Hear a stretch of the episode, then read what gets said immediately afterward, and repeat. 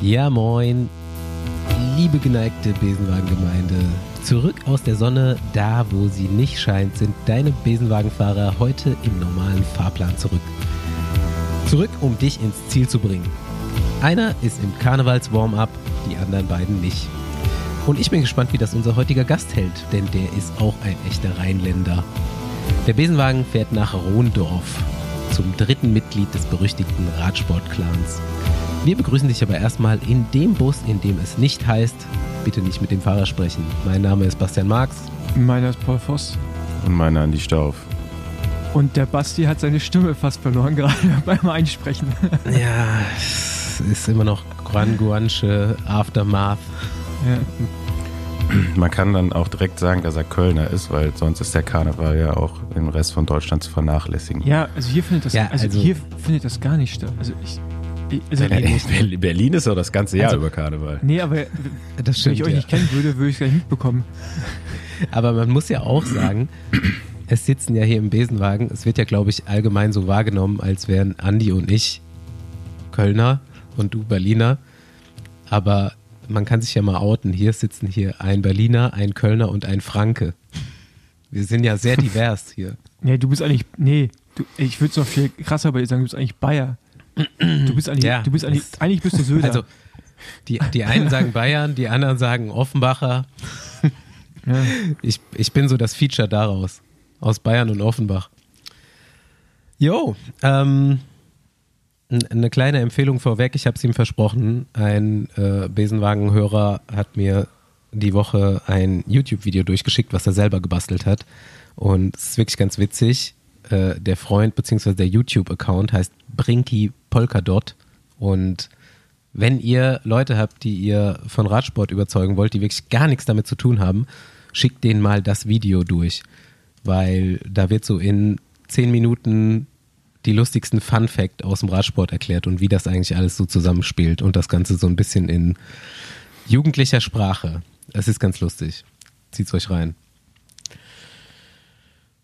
Sonst ist eigentlich nicht viel passiert, seit wir zurück sind. Andi hat noch Geburtstag nachgefeiert und ich äh, konnte leider nicht auftauchen. Ich habe ein bisschen schlechtes Gewissen gehabt. War gut? Ja, war schön. Kö- Köln steht noch. Köln steht noch, war auch äh, entspanntes Beisammensein. War jetzt keine wilde Party. Diese, Ausführung, wie entspanntes Beisammensein. Ja, Das, das sagt man auch so ab 35 Jahren. Wie alt bist du jetzt? älter als 35. Ja, warte mal. se- 37. Ey, Basti, du bist 40 dieses Jahr, oder? Ich werde 40 dieses Jahr. Alter Schwede, ey. Der Boomer-Podcast können wir dann ab dann umnennen, so langsam. Ja, nee, also ich finde, das dürfen wir erst frühestens ab 45, also haben wir noch ein paar Jahre. Also ich finde, vorher sind wir, wir werden ja auch gerade immer jünger. Also ich meine, du siehst gerade ein bisschen aus wie, wie, wie ein trockener Sido, Andi. Also Sido, okay? Ja. Ich wollte es auch gerade sagen. Aber, aber, aber, aber, wie, aber wie ein, wie ein Trockner, der gerade nicht irgendeiner Sucht verfallen ist. Und äh, Basti sieht halt nicht aus, weil er bald 40 wird. Weil bei Basti, ich glaube auch gerade so umgekehrt, irgendwann, also, also auch wie, also wie wir uns halt auch kleiden, ne? Das ist halt auch nicht, wie sich, glaube ich, Gut, wir sind auch, hängen geblieben. ich kann das vielleicht nochmal als Fazit mit einer Weisheit von meinem Stiefvater abschließen, der damit absolut recht hat. Man ist immer nur so alt, wie man sich anfühlt. Wie man sich anfühlt. ja gut, aber das, das ist auch, äh, ja. Ja gut, du bist äh, 16, ne? Was sag ich da? Immer noch schön geschmeidige Den, Haut. den 16-jährigen Paul Voss, den würde ich auch gern mal sehen. Ja, hast du. Also ich meine, Fotos gibt's ja ausreichend, äh, zumindest um die Zeit herum. Von daher. Ja, aber auch immer nur in Radtrikots. Ja. Aber ohne Radtrikot sah auch nicht viel anders aus. Also da, da war halt äh, die Klamotten passend zur Frisur. Von, da kannst du den Rest ja vorstellen. Ja, ähm, ja gut. Wollen wir mal in den Radsport-Corner gehen? Ja, genau. Ja. Okay, Press Presse-Update. Ähm, erstes Thema hier auf der Agenda. Update-Fall Hessmann. Ähm, ich kann euch nicht sagen, in welcher Folge. Vor einigen Monaten hatten wir schon mal ein relativ ausführliches Update, als der vermeintliche ähm, Dopingfall Michel Hessmann äh, aufgetreten ist. Und ich hatte da schon mal so ein bisschen durchrecherchiert und ähm, die, die, klaren Fakten dargelegt, welches Medikament ist es, zu welchem Zeitpunkt, welche äh, Sperre droht ihm, wie geht das Ganze weiter. Es ist jetzt relativ unterm Radar gelaufen die ganze Zeit, aber im Hintergrund ist natürlich viel passiert. Ähm, Michael Hessmann wird von einem Anwalt vertreten, das Ganze gegenüber der NADA und jeder Dopingfall dieser Art wird in Deutschland auch strafrechtlich verfolgt. Ähm, und die neuesten Entwicklungen beziehungsweise der aktuelle Stand der Dinge ist, dass die Staatsanwaltschaft den Fall fallen gelassen hat. Ähm, spätestens jetzt nach ähm,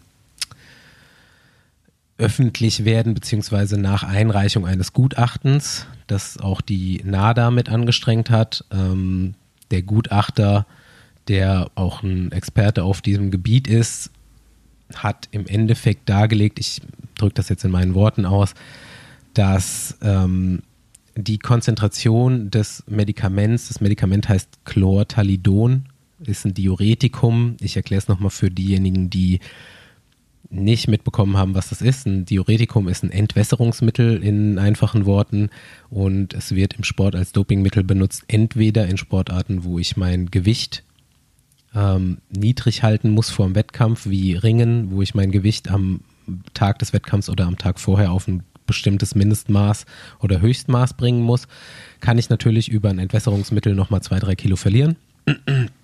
Ist aber verboten. Oder ich habe irgendein härteres Dopingmittel genommen und versuche das schnell aus meinem Körper zu schwemmen, also als Maskierungsmittel. Im Radsport wäre das Maskierungsmittel ähm, dasjenige, worauf es hinausläuft, wenn ich ein Diuretikum nachgewiesen bekomme in meinem Körper. Und im Falle des Chlortalidons hatte ich damals schon gesagt, ohne das Mittel zu benennen, dass es in der Gruppe der Diuretika dasjenige ist, das am längsten im Körper nachweisbar wäre. Und das ist eben da schon relativ früh einer der Fakten gewesen, warum der Fall komisch ist. Warum sollte ich, wenn ich ähm, ein Doping maskieren wollte, ein Mittel benutzen, das sehr lange im Körper nachweisbar und auch verboten ist. Ähm, das war einer der Sachen, die schon damals komisch waren. Der Gutachter hat nun ermittelt, dass A, ähm, der Grenzwert oder der Wert der Konzentration des Mittels in Michel Hessmanns Blut sehr niedrig war und das mal in Verhältnis gesetzt, die WADA hat eine Gruppe von Diuretika definiert, das sind sechs Mittel, für die ein Grenzwert von 20 Nanogramm gilt. Pro, ich kann es gar nicht sagen, Nanogramm pro Liter oder was oder pro ähm, was auch immer, müsst ihr euch nochmal am besten in dem Artikel in der Süddeutschen, der am Wochenende rausgekommen ist, nachlesen. Da steht das nämlich alles nochmal sehr genau protokolliert. Ähm, dieses Chlortalidon ist nicht unter diesen sechs Mitteln definiert. Das bedeutet, es hat diesen Grenzwert nicht. Michel Hessmanns Konzentration ist knapp unter diesem Grenzwert. Also hätte er ein Diuretikum dieser sechs definierten Mittel in seinem Körper nachgewiesen bekommen, wäre er jetzt nicht positiv getestet worden. Denn Diuretika, so ist es auch in diesem Gutachten nachzulesen oder auch in der Historie von verfolgten Dopingfällen bei der WADA ähm, zu entnehmen, ist, sind äh, Medikamente, die relativ oft als Kontamination in anderen Medikamenten oder Stoffen nachgewiesen werden können. Also als normaler Mensch hat man mit sowas nichts zu tun, aber als Sportler hat man anscheinend relativ häufig die Gefahr, ein Diuretikum in irgendeinem Nahrungsmittel oder Medikament zufällig mit einzunehmen. Und deswegen wurde dieser Grenzwert der sechs Diuretika festgelegt auf diese 20 Nanogramm. Und wenn ich da nicht drüber bin, dann wird es gar nicht aufgenommen. Gut, Chlortalidon ist da nicht drunter und der Gutachter hat jetzt wohl festgestellt, beziehungsweise als seine eigene Meinung in diesem Gutachten protokolliert, dass es eigentlich Quatsch ist, ähm, überhaupt Diuretika nicht in diese Gruppe mit aufzunehmen, weil alle gleich wirken und kein Unterschied besteht. In dem Gutachten ist im Endeffekt als Fazit definiert, dass diese Konzentration dieses Medikaments nicht als irgendeine Form der Wettkampfmanipulation zu deuten ist. Äh, dahingehend hat die Staatsanwaltschaft das Verfahren fallen gelassen. Insofern kann man schon mal sagen, Michel muss nicht in den Knast. Ähm, jetzt liegt es bei der NADA als weisende Instanz, diesen Fall letztendlich zu beurteilen. Ähm, und soweit ich weiß, beziehungsweise jetzt der Stand ist, ähm, muss die NADA nun A für sich selbst, B natürlich für den Sport allgemein entscheiden. Und ich denke, es werden Gespräche mit der WADA geführt, ähm, wie man da jetzt den Fall letztgehend entscheidet. Die WADA hat schon ein Statement abgegeben, kann man auch in diesem süddeutschen Artikel lesen, dass sie klar sagt, was nicht unter diesen sechs bezeichneten Diuretika ist, wird als kein Grenzwert beurteilt, also wäre es ein Positivbefund. Der Gutachter sagt in seinem Gutachten klar, es ist kein Positivbefund und jetzt ist die Zwickmühle da. Und wir können gespannt sein, wie das Ganze ausgeht. Mhm. Ja, schon, ja, immerhin kein Knast. Ne? Kein Knast, genau. Ja, also nochmal zur ähm, klaren Verdeutlichung der Umstände. Michael Hessmann wurde sofort nach Bekanntwerden des positiven Tests von Jumbo Wismar damals noch aus dem Rennbetrieb genommen. Ähm, das ist wohl eine Maßnahme des bestehenden Anti-Doping-Codes, der im Radsport besteht. Ähm, er wäre mit diesem Befund des Chlortalidons theoretisch nicht gesperrt.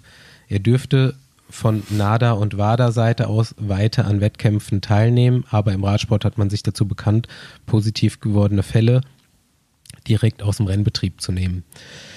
Ähm, Michel hat noch Vertrag bis Ende des Jahres und wir haben gerade im Vorfeld schon hier ein bisschen diskutiert. Sollte sich die NADA entscheiden, äh, diesen Fall nicht zu sanktionieren, was mich persönlich freuen würde, ist meine eigene Meinung dazu, aber alle faktischen Umstände deuten eben darauf hin, dass es kein Dopingvergehen war. Ähm, wäre das natürlich schön noch innerhalb dieses Jahres, sodass Michel nochmal innerhalb seines Vertrages zum Einsatz kommen würde. Würde dieser Vertrag auslaufen, bevor diese Entscheidung gefallen ist, wäre es, glaube ich, wirklich schwer, wieder in den Rennbetrieb kommen zu können. Ja, glaube ich auch. Also, ja, das ist jetzt, sind jetzt irgendwie so ein paar Monate, ne, die da entscheidend sind, muss man natürlich schon sagen. Hoffen wir mal, dass es äh, zum Guten für ihn, für ihn ausgeht. Ja. Ich glaube, mehr kann man nicht sagen. Und äh, ja. wenn es dazu News gibt, hört ihr es hier eh als erstes. Ja. Und äh, dann. Äh, genau. Und dann haben wir ihn sicherlich auch exklusiv bei uns im Podcast. Ja, schauen wir mal. Hast du einen Vertrag gemacht, Paul? Ne? Ja. Exklusiv, ja. Junge, da müssen wir einige Scheine rüberwachsen lassen. Die Bild steht schon in der Schlange. Ja, weil die Bild eine Schlange ist, deswegen nur. das war ein gutes Fazit dazu. Alright. Äh, jetzt können wir endlich weiter zu dem, was wir letzte Woche schon besprechen wollten. Äh, Red Bull Bora. Äh, die Startlöcher sind freigegeben. Der Startschuss ist gefallen. Ich habe noch das äh, Pressestatement auf der Bora-Seite gelesen, aber da steht ja einfach gar nichts drauf, leider. Ich dachte, da kommt jetzt ein Natürlich nicht. Kommen jetzt Infos. Also ich glaube mal, wir hatten ja eh schon viel spekuliert, ich glaube, man kann einfach nur abwarten, ne? Also wie, wie das Team denn heißen will, ob es jetzt dann irgendwie Red Bull, Hans Grohe, Red Bull, Red Bull Bura. Also, also das, was noch gefehlt hat. RB. RB Raubling. Ja. ja, hoffentlich kriegen sie neue Trikots. nee, nee, nee, nee, ich finde, das ist jetzt schon so in Ordnung. Das, äh, passt Neue schon. Helme. Um, meinst du, die fahren, kriegen alle einen Red Bull-Helm? Ja, das, das weiß ich schon. nicht. Ich glaube, weil das ist ja, so Red Bull-Helm ist ja so eine Auszeichnung schon fast. Ne? Also ich glaube, damit verwässern die das ja, wenn auf einmal jeder so einen Red Bull-Helm da aufhat. Also wenn ich mir ein ganzes Team kaufen würde, würde ich denen schon allen Red Bull-Helm geben. Ja, weiß ich nicht. Ja, denkt ihr, zur Tour de France kommt der äh, neue Design-Knall oder erst 2025?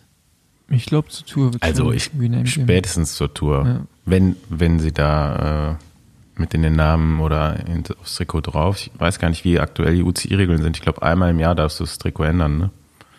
Nee, nee, du darfst es, ich habe es letztens erst gelesen, du darfst, es gibt eigentlich kein Limit, wie oft du das darfst.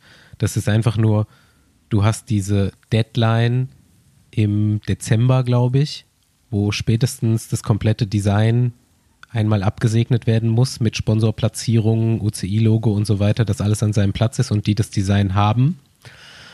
Und ähm, danach darfst du zu jedem Zeitpunkt eigentlich ein neues Design einsenden. Es muss nur immer wieder abgenommen werden und als ähm, Zusatz steht dazu in den Regularien, dass du halt diesen Prozess dann abwarten musst, bis es abgenommen ist. Okay.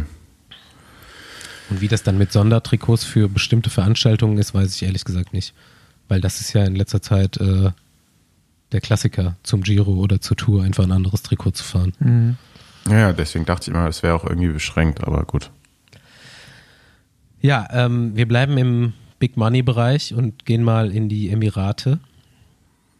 Ich habe gelesen, UAE hat Demi Vollering eine Million angeboten pro Jahr. Ähm, also ist es pro Jahr oder ist es, um sie quasi einen Vertrag zu kaufen? Ich glaube pro Jahr.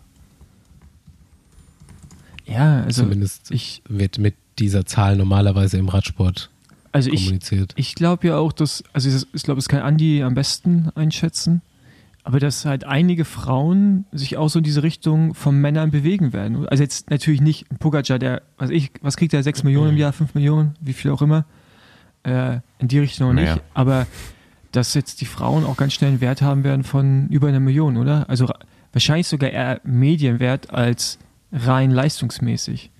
Kann, also siehst du bei anderen Sportarten ja auch, dass das äh, für einige da gut vorangeht. Ja, also kann, kann schon sein, dass, äh, dass da Wollering so einen Wert generieren kann, auf jeden Fall. Gerade wenn so ein Team sie unbedingt haben will. Ähm, wahrscheinlich hat sie jetzt gerade noch nicht so einen hohen Vertrag, aber ähm, ich denke mal so der nächste, wenn alles so weitergeht, geht schon so in die Richtung. Aber denkst du, dass, auf jeden Fall. dass so ein Vertrag möglich ist in einem Nicht-Team wie UAE es ist? Also jetzt bei einem sozusagen normalen Team. Also es ist natürlich Ja, UAE doch. auch ein normales Also- Team, aber Ich glaube schon. Da sind schon ein paar Teams, die gute Budgets haben und ähm, ja, wo, wo ja auch Firmen dahinter ste stehen, die dann auch so ein Budget nochmal extra frei machen können. Ne? Also ich denke mal, Specialized, Specialized, wird auch gerne genau. weiter Demi Vollering als Athletin haben. Ähm, genauso wie vielleicht andere Radhersteller so eine, so eine Sportlerin gerne ähm, als Gesicht hätten. Ähm, von daher glaube ich schon, dass dann gerade so nochmal extra Budgets frei gemacht werden könnten für so Ausnahmesportler. Ist ja bei den Männern ähnlich, dass da das Gehalt teilweise von Sponsoren mitgetragen wird und nicht nur von den Teams ausschließlich. Und ähm, ja, in der Spitze haben sich die Gehälter bei den Frauen auf jeden Fall sehr stark nach oben entwickelt. Man muss sagen, in der Breite ähm, Noch gar nicht. ja, also kommt es auch so langsam, aber es sind natürlich immer noch welche dabei, die ganz wenig bis gar nichts verdienen. Ähm, jetzt nicht mehr in der Women's World Tour, aber da bei den meisten Rennen eh noch auch äh, UCI Continental Teams der Frauen am Start stehen, ja, ist da halt einfach auch ein Riesenunterschied. Ne? Ähm, und ja, das ja, sollte in den nächsten Jahren auch sich verbessern mit Mindestgehältern und so weiter. Ähm, aber es ging auf jeden Fall sehr schnell, sagen wir mal so, in den letzten Jahren. ne? Ähm. Wobei ich bin mir gar nicht sicher, also es gibt ja auch äh, immer wieder so Gerüchte, da kann man auch nicht so viel drum geben, aber ich würde jetzt gar nicht sagen, dass noch nicht eine Frau so viel verdient hat. Also ich glaube gerade, ähm, fällt mir der Name gerade nicht ein, französische Mountainbikerin, ja, Pivot. Popoline, äh, Provo, Pol- Pol- Pauline. äh, ja, ja, genau. Ja, ja. Ähm, ich meine, die war natürlich mit mehreren Disziplinen und mehreren Budgets dann verteilt, äh, aber die hat, glaube ich, auch schon, oder war zumindest eine Zeit lang Gerüchte, also den Gerüchten zufolge, die Topverdienerin im Frauenreitsport. Aber was ich mich da in dem Zusammenhang frage, ist, ob Frauen, äh, also ne, das ist jetzt wieder sehr Klischee, was ich sage, aber es ist halt einfach leider die Wahrheit, und das sieht man bei anderen Sportarten ja auch, dass bei Frauen natürlich dann auch immer, wie sie ab, also wie sie vom nicht auf dem Rad aussehen, schon auch rele relevant ist. Also ich meine, auch gerade als Marketingfigur, das braucht man, also ich, das kann man natürlich kleinreden, aber es ist halt einfach die Realität und siehst du anderen Sportarten auch. Und da finde ich, dann haben, können Frauen sogar noch eine andere Position einnehmen als, als Männer. Also, was ich meine, gerade, gerade abseits, mhm. des, abseits des Radsports kannst du, finde ich, eine Frau irgendwie auch noch besser positionieren und vermarkten als jetzt unbedingt einen, einen Mann. Also ein Pogacar wird ja dafür bezahlt, dass er Radrennen gewinnt. Peter Sager war nochmal irgendwie anders, aber so eine Wollering, ähm, die weiß ich halt auch zu kleiden und zu geben auf einem roten Teppich zum Beispiel. Weißt du, also so, ich finde, find, das spielt schon wahrscheinlich auch noch eine große Rolle am Ende. Also gibt, es gibt mit Sicherheit so Fälle, wo, ja. wo, ich meine, das gibt es bei, bei Männern auch. Ja, also gerade David Beckham zum Beispiel ist ja, glaube ich, das Paradebeispiel, wie man Stimmt, sich abseits ja, des Sports noch vermarkten kann. Ähm, Gibt es mit der, Sicherheit, aber, wobei ich, jetzt würde, glaube, dass in der, gehört, in der Spitze. Dazu gehört das also äußere also Top, Appeal, ja. gehört halt mit dazu, einfach dann. Ja. Aber das Top, also die Top-Verdienerin wird wahrscheinlich auch immer die sein, die am schnellsten Rad fährt. Ähm, ich kann mir vorstellen, dass so in, eher in dem mittleren Bereich, dass da vielleicht eine Vermarktung abseits des Sports noch mit einfließt. Ähm, das würde ich jetzt gar nicht so auf die Äußerlichkeiten beschränken, weil die Frauen oft sich einfach viel besser äh, die haben oft einen besseren Bildungsstand, zum Beispiel mhm. als, äh, als die Männer im Radsport, ähm, sind da viel eloquenter. Also du kannst sie natürlich auch, die sind ja viel besser als Markenbotschafter oft geeignet als äh, äh, die Kollegen aus der männlichen Abteilung. Ähm, von daher generieren die da halt auch in Wert, ne? Also ja. nicht jetzt nur wegen Äußerlichkeit. Ja, ich, ich habe jetzt auch keinen Bock, mir irgendwelche Leute generell, irgendwie Sexismus ja. jetzt hier vorwerfen, so war das auch gar nicht gemeint. Ich wollte einfach nur den Elefanten im Raum auch irgendwie benennen, weil du siehst es in anderen Sportarten auch und da spielt es eine Rolle. Und man braucht nicht immer so tun, als wenn das nicht der Fall ist, als wenn Firmen da drauf nicht anspringen. Ähm, und ist ja klar bei den Männern am Ende auch so, aber ich finde, bei den Männern haben wir jetzt auch niemanden, der Felix Gall, der im Anzug, im Anzug gut aussieht. Und ich finde, also, ich finde, das, ich finde, das Sex, Sexiest Man wird doch immer Filippo Ganna gewählt. Ja, aber ich finde das schon, also das Thema hatten wir ja schon mal, ich finde das schon auch relevant, wie sich SportlerInnen, also beide Geschlechter, irgendwie auch geben, äh, weg vom Rad äh, auf Veranstaltungen. Ähm, so, also wird, glaube ich, noch ein paar Jahrzehnte dauern, bis der Radsport auf so einer annähernden Bühne stattfindet, wie vielleicht ja, irgendwie Fußball oder so, aber wo das dann auch relevant ehrlich, wird. Es, es wäre schön, wenn einfach der Charakter der einzelnen Menschen da überhaupt mehr zum Tragen kommt. Da reden wir ja ganz oft drüber, ja. dass die Menschen hinter diesen Radrobotern auch mehr rauskommen und mehr Öffentlichkeit bekommen und ähm, das Ganze dann auch irgendwo in Geld und Reichweite honoriert wird. Ja, genau. Wir arbeiten dran. Genau. Und, ähm, Exklusiv. Die, die Emirate arbeiten auch weiterhin dran. Jetzt habe ich mal den ersten, ihr habt wahrscheinlich schon mehr dazu gelesen, aber den ersten ausführlichen Artikel zu dieser Saudi Cycling League gelesen. Ähm, ich, ich weiß nicht, wie ich es finden soll, aber grundsätzlich alles, was ich da gelesen habe, ob es jetzt passieren wird oder nicht, klingt ja erstmal gut zu dem Thema, worüber wir uns ganz oft aufregen, nämlich dass die ASO alle Macht und Geld und Bildrechte im Radsport für sich behält. Am Ende habe ich es so gelesen, dass eine neue Liga im Radsport entstehen soll, mit neuen, aber auch bestehenden Rennen, dass einige Teams sich an diesen Gesprächen beteiligen, unter anderem Jumbo, Leasebike und Ineos. Und ähm, dass das eben als ein Mittel dazu genutzt werden soll, ja, mehr die Teams mehr zu involvieren, auch was TV-Rechte dann Ähm, angeht. wir hatten das Thema, glaube ich, letztens erst gerade, meinte Andi ja auch zu Recht, die Tour wird immer die Tour sein. Ist, also Mhm. du stellst ja hin, wen du willst. Es ist dann ein Jahr vielleicht komisch, wenn dann Pogacar nicht mehr fährt, aber danach, man gewöhnt sich dran. Da gehe ich mit. Aber ich glaube auch, dass, du hattest auch dieses Beispiel im Fußball genannt, Andi, da gibt es ja diese Fußballliga jetzt, die auf einem kleineren Feld stattfindet und ähm, wie heißt es? Hm, Ja, gibt's in mehreren Ländern.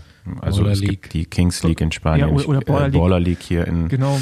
Deutschland. Da gibt's auch noch eine zweite ähm, in Deutschland. Da weiß ich gerade gar nicht, wie die heißt. Ähm, Aber, aber, aber was ich halt, worauf ich hinaus will, ist halt einfach nur, ich glaube schon, dass du es schaffen könntest, wenn du das finanzielle Backing hast, da eine eigene League zu schaffen, die auch interessant ist, die sicherlich, die, die nicht mit der Tour konkurrieren kann, weil die Tour ist halt die Tour, aber halt eine, eine Parallelwelt in Anführungsstrichen schaffen könnte, die lukrativer ist für die Teams. Und das heißt ja auch nicht, dass das, finde ich, äh, zum Beispiel bei ARD oder ZDF laufen muss, so wie jetzt im Sommer die Tour, sondern vielleicht reicht es ja auch, wenn es nee, dann nee, da wirst du schon bezahlen, da wirst schon für bezahlen müssen. ja, ja, ja genau, aber wenn es ein Streaming-Angebot gibt und es gibt attraktive Rennen, also es gibt ein, es, also es Mhm. passiert einfach was, was Schönes. Und dann, klar, es ist immer noch nicht die Tour, aber ich glaube schon, dass sowas funktionieren könnte, wenn es gut aufgebaut ist. Und das, was wir letztes Mal Also das Thema die, äh, noch ganz kurz ausführen, das Red Bull kommt jetzt rein und jetzt die Emirate wollen irgendwie rein oder äh, da Nahe Osten. So, Saudi-Arabien. Oh, Saudi- die gehören nicht zu den ja, Emiraten. oder Saudi-Arabien, dass, äh, dass, ja- dass das Radsport sich da jetzt, glaube ich, schon in, in relativ kurzer Zeit wandeln wird. Also es, das mehr, also wenn diese Pläne aufgehen, dass da viel mehr Geld reinkommen wird. Auch nicht wieder auf alle. Also es wird, denke ich, auch wie unten nicht ankommen. ne? Also das glaube ich nicht. Aber dass wir der Radsport schon anders nochmal, dass er sich anders positionieren wird in Teilen. Das glaube ich schon. Hm. Aber es braucht halt mal die Initialzündung. Ich hoffe, es ist einfach Äh, ein Katalysator Richtung Entwicklung. Also die äh, ASO zum Beispiel und der äh, RCS, das ähm, wie gesagt die Veranstalter von Tour de France und mehreren anderen äh, internationalen Rennen noch, also nicht nur in Frankreich. Ähm, und RCS ist das Pendant aus Italien, das in Giro veranstaltet. Äh, die Vuelta wird übrigens auch von der ASO organisiert. Ähm, die haben sich dazu bisher noch nicht geäußert, aber ich fand, habe ich eben noch gelesen, interessant, dass zum Beispiel der Organisator oder dass die Organisation der ganzen äh, belgischen Rennen äh, anscheinend mit am Verhandlungstisch sitzen. Flandern die, sind, Classics. die wären, die wären eventuell dann schon dabei. Ne, dann hat man eine Flandern-Rundfahrt, Gent-Wevelgem, ich weiß nicht, was da noch alles dazugehört. Ich glaube, es gehört alles dazu, bis auf Lüttich. Nee, ich glaube, Gent-Wevelgem glaube ich nicht, aber, ähm, Aber es gehört alles bis auf Lüttich und Roubaix, oder? Ja, Roubaix ist ja natürlich Frankreich, ASO. Ja. Ähm, aber es gibt noch ein großes Rennen in Belgien, was auf jeden Fall eigenständig organisiert wird. Ähm, aber auch egal. Also es sind auf jeden Fall die, die meisten großen Rennen sind, sind schon dabei. Ähm, auch Cyclocross, also ähm, wird da veranstaltet und auch so Jedermann-Events halt, ne? So, es- da gibt's schon noch äh, einiges, was die machen. Gravel auch, Paul. Oh yeah. Ich weiß nicht welches, aber Nee, nee, Flanders Classics macht die ganzen, nee, also Golazzo macht die ganzen äh, Gravel World Series Rennen und Flanders Classic macht, glaube ich, nee, ich glaube, die machen gar nichts. Ich glaube, das ist alles Golazzo. Aber Doch, das nee, hängt, die machen vier Gravel-Events. Flanders Gravel Series steht hier. ja, keine Ahnung, was dazugehört. auch ja. relativ neu. Ja. Aber ja, ich finde es eine interessante Entwicklung. Und also ich meine, dass der Radsport mal irgendwie einen, einen, einen Wechsel, also nicht einen Wechsel, aber so, so ein bisschen so einen Input braucht, vielleicht auch eine Finanzspritze, um gewisse Dinge voranzutreiben. Das wissen wir alle. Äh, hoffen wir mal, dass die da an den Tischen auch was Vernünftiges zusammenschustern. Was, äh, Ich, ich bin gespannt, was letztendlich die UCI macht, um, um die World Tour zusammenzuhalten, weil, also man weiß ja bisher, dass, ich glaube, acht Teams sich zu diesem One Cycling ähm, zusammengeschlossen haben und äh, worum es jetzt auch bei der Investition geht. Ähm, ich kann mir vorstellen, dass halt manche Teams sich dem nicht anschließen werden. Und wie kommen die dann noch zusammen, weißt du? Also unter welchem Schirm? Oder macht es dann auch wiederum Platz für, für, für mehr Teams, ja, die dann auch ähm, sich einfacher finanzieren können, wenn sie eben an TV-Geldern und so weiter beteiligt werden. Also wird es dann vielleicht nochmal so eine ganze Riege von Pro-Teams geben, zum Beispiel, die so ein bisschen kleineres Budget haben, aber halt die, die Rennen auffüllen. Ne? ja, aber ich kann mir auch vorstellen, Ähm. dass das dann wahrscheinlich auch gar nicht unbedingt nur so ist, okay, ihr als Team kommt jetzt hier rein, sondern da wird ja dann auch eine To-Do-List hinten dran stehen, was Vermarktung der Teams angeht, Kommunikation. Also ist ja alles, was so, wo der Radsport ja, sagen wir mal, bei 90 Prozent der Teams ja noch irgendwie in den 90er Jahren festhängt. Ja. Ähm, mhm.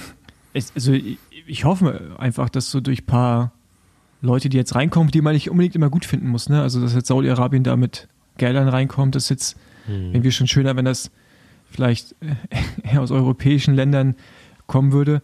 Ähm, aber ist halt leider jetzt nicht so. Aber dass man da wenigstens das Beste dann daraus macht. So. Sagen wir aus menschenrechtskonformeren Ländern. Ja, genau. Und als dass man einfach so, dass der Radsport sich halt mal weiterentwickelt. Vor allem auch in der Kommunikation. Weil da muss man halt schon sagen, ey. Ich meine, mittlerweile, es hat, also ist mir jetzt auch selber aufgefallen, alle fangen jetzt an, mit irgend, dass irgendwelche Kameraleute oder Kamerafrauen da durch die Gegend laufen bei den einzelnen Teams, aber der Content sieht trotzdem immer noch scheiße aus. Die, die geben mehr Geld aus, aber es hat jetzt, also jeder macht halt jetzt wieder das Gleiche, weißt du? Also das ist jetzt, ähm, der Mehrwert ist jetzt nicht unbedingt gestiegen und da hoffe ich mir mal, dass sich da auch was verändert. Ja. Eine Sache noch. Ich hätte gerne Lewis Hamilton im Radsport. So der immer anders gestylt zum Rad reinkommen, weil es immer fresh und dann so Riesenskandal geht weg von Mercedes zu Ferrari. Sowas hätte ich gerne. Das wäre geil. So ein bisschen, so ein bisschen Boulevard. Ja, das war Mario Cipollini früher, oder? Ja, gut, aber der hat, aber der hat dann irgendwann auch, der hat so einen leichten Drift genommen.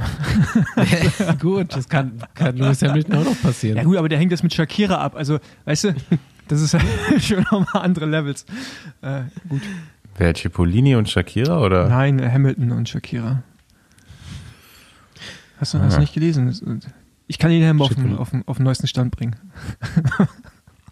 ich dachte, Shakira wäre immer noch mit dem Piquet zusammen. Nee, nee, nee. Der Piquet, der, nee? Piquet hat, der macht, der macht hat übrigens diese erste von diesen Alternativ-Fußball-Ligen gegründet. Ja. Und in Deutschland sind das die ganzen Streamer, kann das sein? Nee, da stecken auch andere Leute hinter, aber da haben viele Streamer sind da leider mit dabei. Ja. Okay, Basti. Ja, es kommt jetzt eigentlich dein Thema. Cyclocross WM war am Wochenende. Ach so. Wie erwartet, unspektakulär, aber Paul. Gut, dass deine Reaktion genauso ist, gelangweilt, wie der wahrscheinlich meist die, die, der Zuschauer mittlerweile sein muss von dieser Sportart, wenn ja. äh, Mathieu van der Poel am Start ja, steht. Ja, bei ne? Fan van Empel bei den Frauen war genau das Gleiche. Die hat ja auch da einfach, ja, genau. einfach ihr Ding gemacht. Ähm, ja, einfach überragende Sportlerin. Aber bei Mathieu muss man halt das auch sagen, man weiß nicht, ob das vielleicht sogar sein letzter WM-Titel war. Ne? Also er hat ja öfters jetzt schon mal angedeutet, dass er sich eventuell mehr auf die Straße konzentriert. Auch langweilt. Ja, das ist auch langweilt. Aber ich, also er hat ja jetzt ja sechs Titel und ich glaube, der Rekord ist bei sieben. Mhm. Ja, ähm, ich bin ja noch dafür, dass er ihn einstellt oder, oder äh, überholt. Ja, kann er auch in fünf Jahren kann er noch zwei. Ja, das, das glaube ich ihm nicht, um ehrlich zu sein. Aber äh, was ich dann auch wieder interessant fand, gestern im Zusammenhang mit seinem Titel kam dann ja auch die News, dass, dass er anscheinend seinen Vertrag verlängern wird. Der, ging, der geht, glaube ich, bis nächstes, Ende nächsten Jahres, also bis Ende 25. Und dass man ihn jetzt vorzeitig verlängern wird äh, um wieder ein paar Jahre. Dass er, denke ich mal, seine Karriere äh, da beendet, wo er sie angefangen hat. Ähm, aber ich mich, also ich bin gespannt, was in Zukunft mit ihm passieren wird. Also, weil der hat, also wenn du jetzt mal wirklich, der hat Radsport durchgespielt, ne? Also, mhm. da ist jetzt. Ja, gut. Hm. Also, Mountainbike lief noch nicht so gut bis jetzt. Ja, das, das, das stimmt. Gerade so Olympia und WM. Aber da hat er auch Weltcups gewonnen und so. Also, der, klar, er hat jetzt nicht so und so viele Klassiker gewonnen wie jetzt, keine Ahnung, ein Museum. So, aber jetzt stell mir vor, der würde jetzt sagen, okay, ja, ich fahre noch, ich hole noch einen WM-Titel im Cross, um das äh, quasi einzustellen, Rekord. Ich glaube, das ist dem dann, egal. Und dann macht Van Art ist, ist so heiß drauf, dem das zu versauen, weißt du? wird, wird er nochmal Weltmeister und dann muss Van der Poel noch ein Jahr länger fahren. Ich glaube das, Hä? ich glaube echt, ja. ich glaube Mathieu ist das echt egal. Also du, ich glaube, ich weiß nicht, ob er jetzt das Ziel hat, jetzt noch dreimal Straßenweltmeister zu werden. Ich, ich kann mir vorstellen, dass er versucht, noch mehr Klassiker wird zu schwer. Nochmal. Also ich glaube, die zwei nächsten Weltmeisterschaften, die sind schon fast zu schwer, oder? Ja, aber er wird ja auch älter, ne? Also ich weiß nicht, wie alt er jetzt mhm. ist. Ähm, aber du siehst ja gerade, was an den Leuten unten nachkommt. Das ist ja brutal. Davon wird sich ja auch der eine oder andere schneller entwickeln und Ähm, ja, also ich, also ich Ist hoffe ja ja, auch gut so. Ja. Ne? Also, also ich persönlich hoffe ja, dass, dass er, also Mathieu und Pogacar, die beiden sind, die versuchen, alle fünf Monumente zu gewinnen in ihrer Karriere. Also auch wirklich gezielt. Das, Mhm. das hoffe ich wirklich, weil das uns spannende Rennen liefern, weil der eine auf einmal auf einem Terrain unterwegs ist, was ihm eigentlich nicht so liegt und der andere genauso. Ähm, das würde ich persönlich so als Ziel mega geil finden, auch als Fan. Bei wem würdet ihr sagen, ist am realistischsten? Ähm, ich Pogacar. äh, ich würde sagen bei, bei Mathieu. Also, Äh, äh, weiß ich nicht. also, also ich, äh, ja, Also Lüttich würde ich ihm ja schon fast noch zutrauen, Lombardei aber wird sch- Lombardei-Rundfahrt. Lombardei wird schwer. Lombardei ist aber auch, Also, schon, ist auch schon Top wenn 10 man gefahren, jetzt- oder? Glaube ich. wenn man jetzt äh, an, an Van Aert, ja gut, Top 10 und Ge- Gewinnen Yeah. ist ja immer noch ein großer Unterschied. Äh, wenn man jetzt Van Art in so Tourform von vor zwei Jahren denkt, dann kann man sich das schon fast vorstellen. Ähm, der wird aber Schwierigkeiten haben, die Flandern-Rundfahrt zu gewinnen. Solange die anderen da mitfahren. Aber ich glaube auch schon fast Pogacar, oder? Ja, Ich war, also den, den, der kann auch Roubaix gewinnen.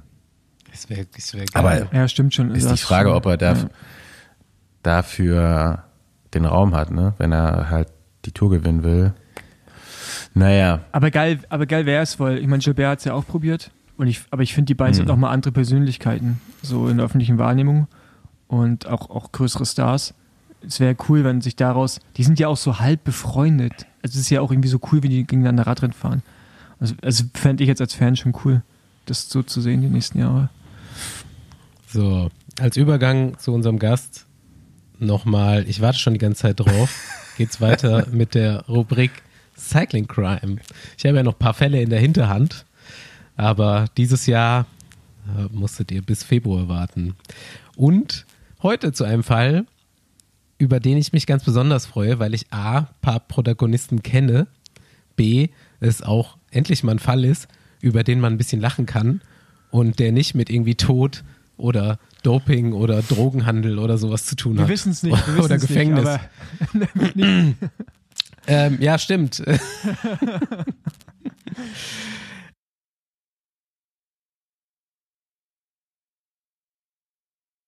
ja, wir kommen ja in einen Bereich des Radsports zurück, der vielleicht auch schon so ein bisschen aus dem letzten Jahrhundert ist. Denn Radsport ist und bleibt ja auch immer so ein bisschen Entertainment. Es gibt nicht umsonst sowas wie die Sechs-Tage-Rennen auf der Bahn, was eigentlich ein Riesenrummelzirkus ist. Und auch auf der Straße gab es sowas früher vermehrt, gibt es aber heute immer noch.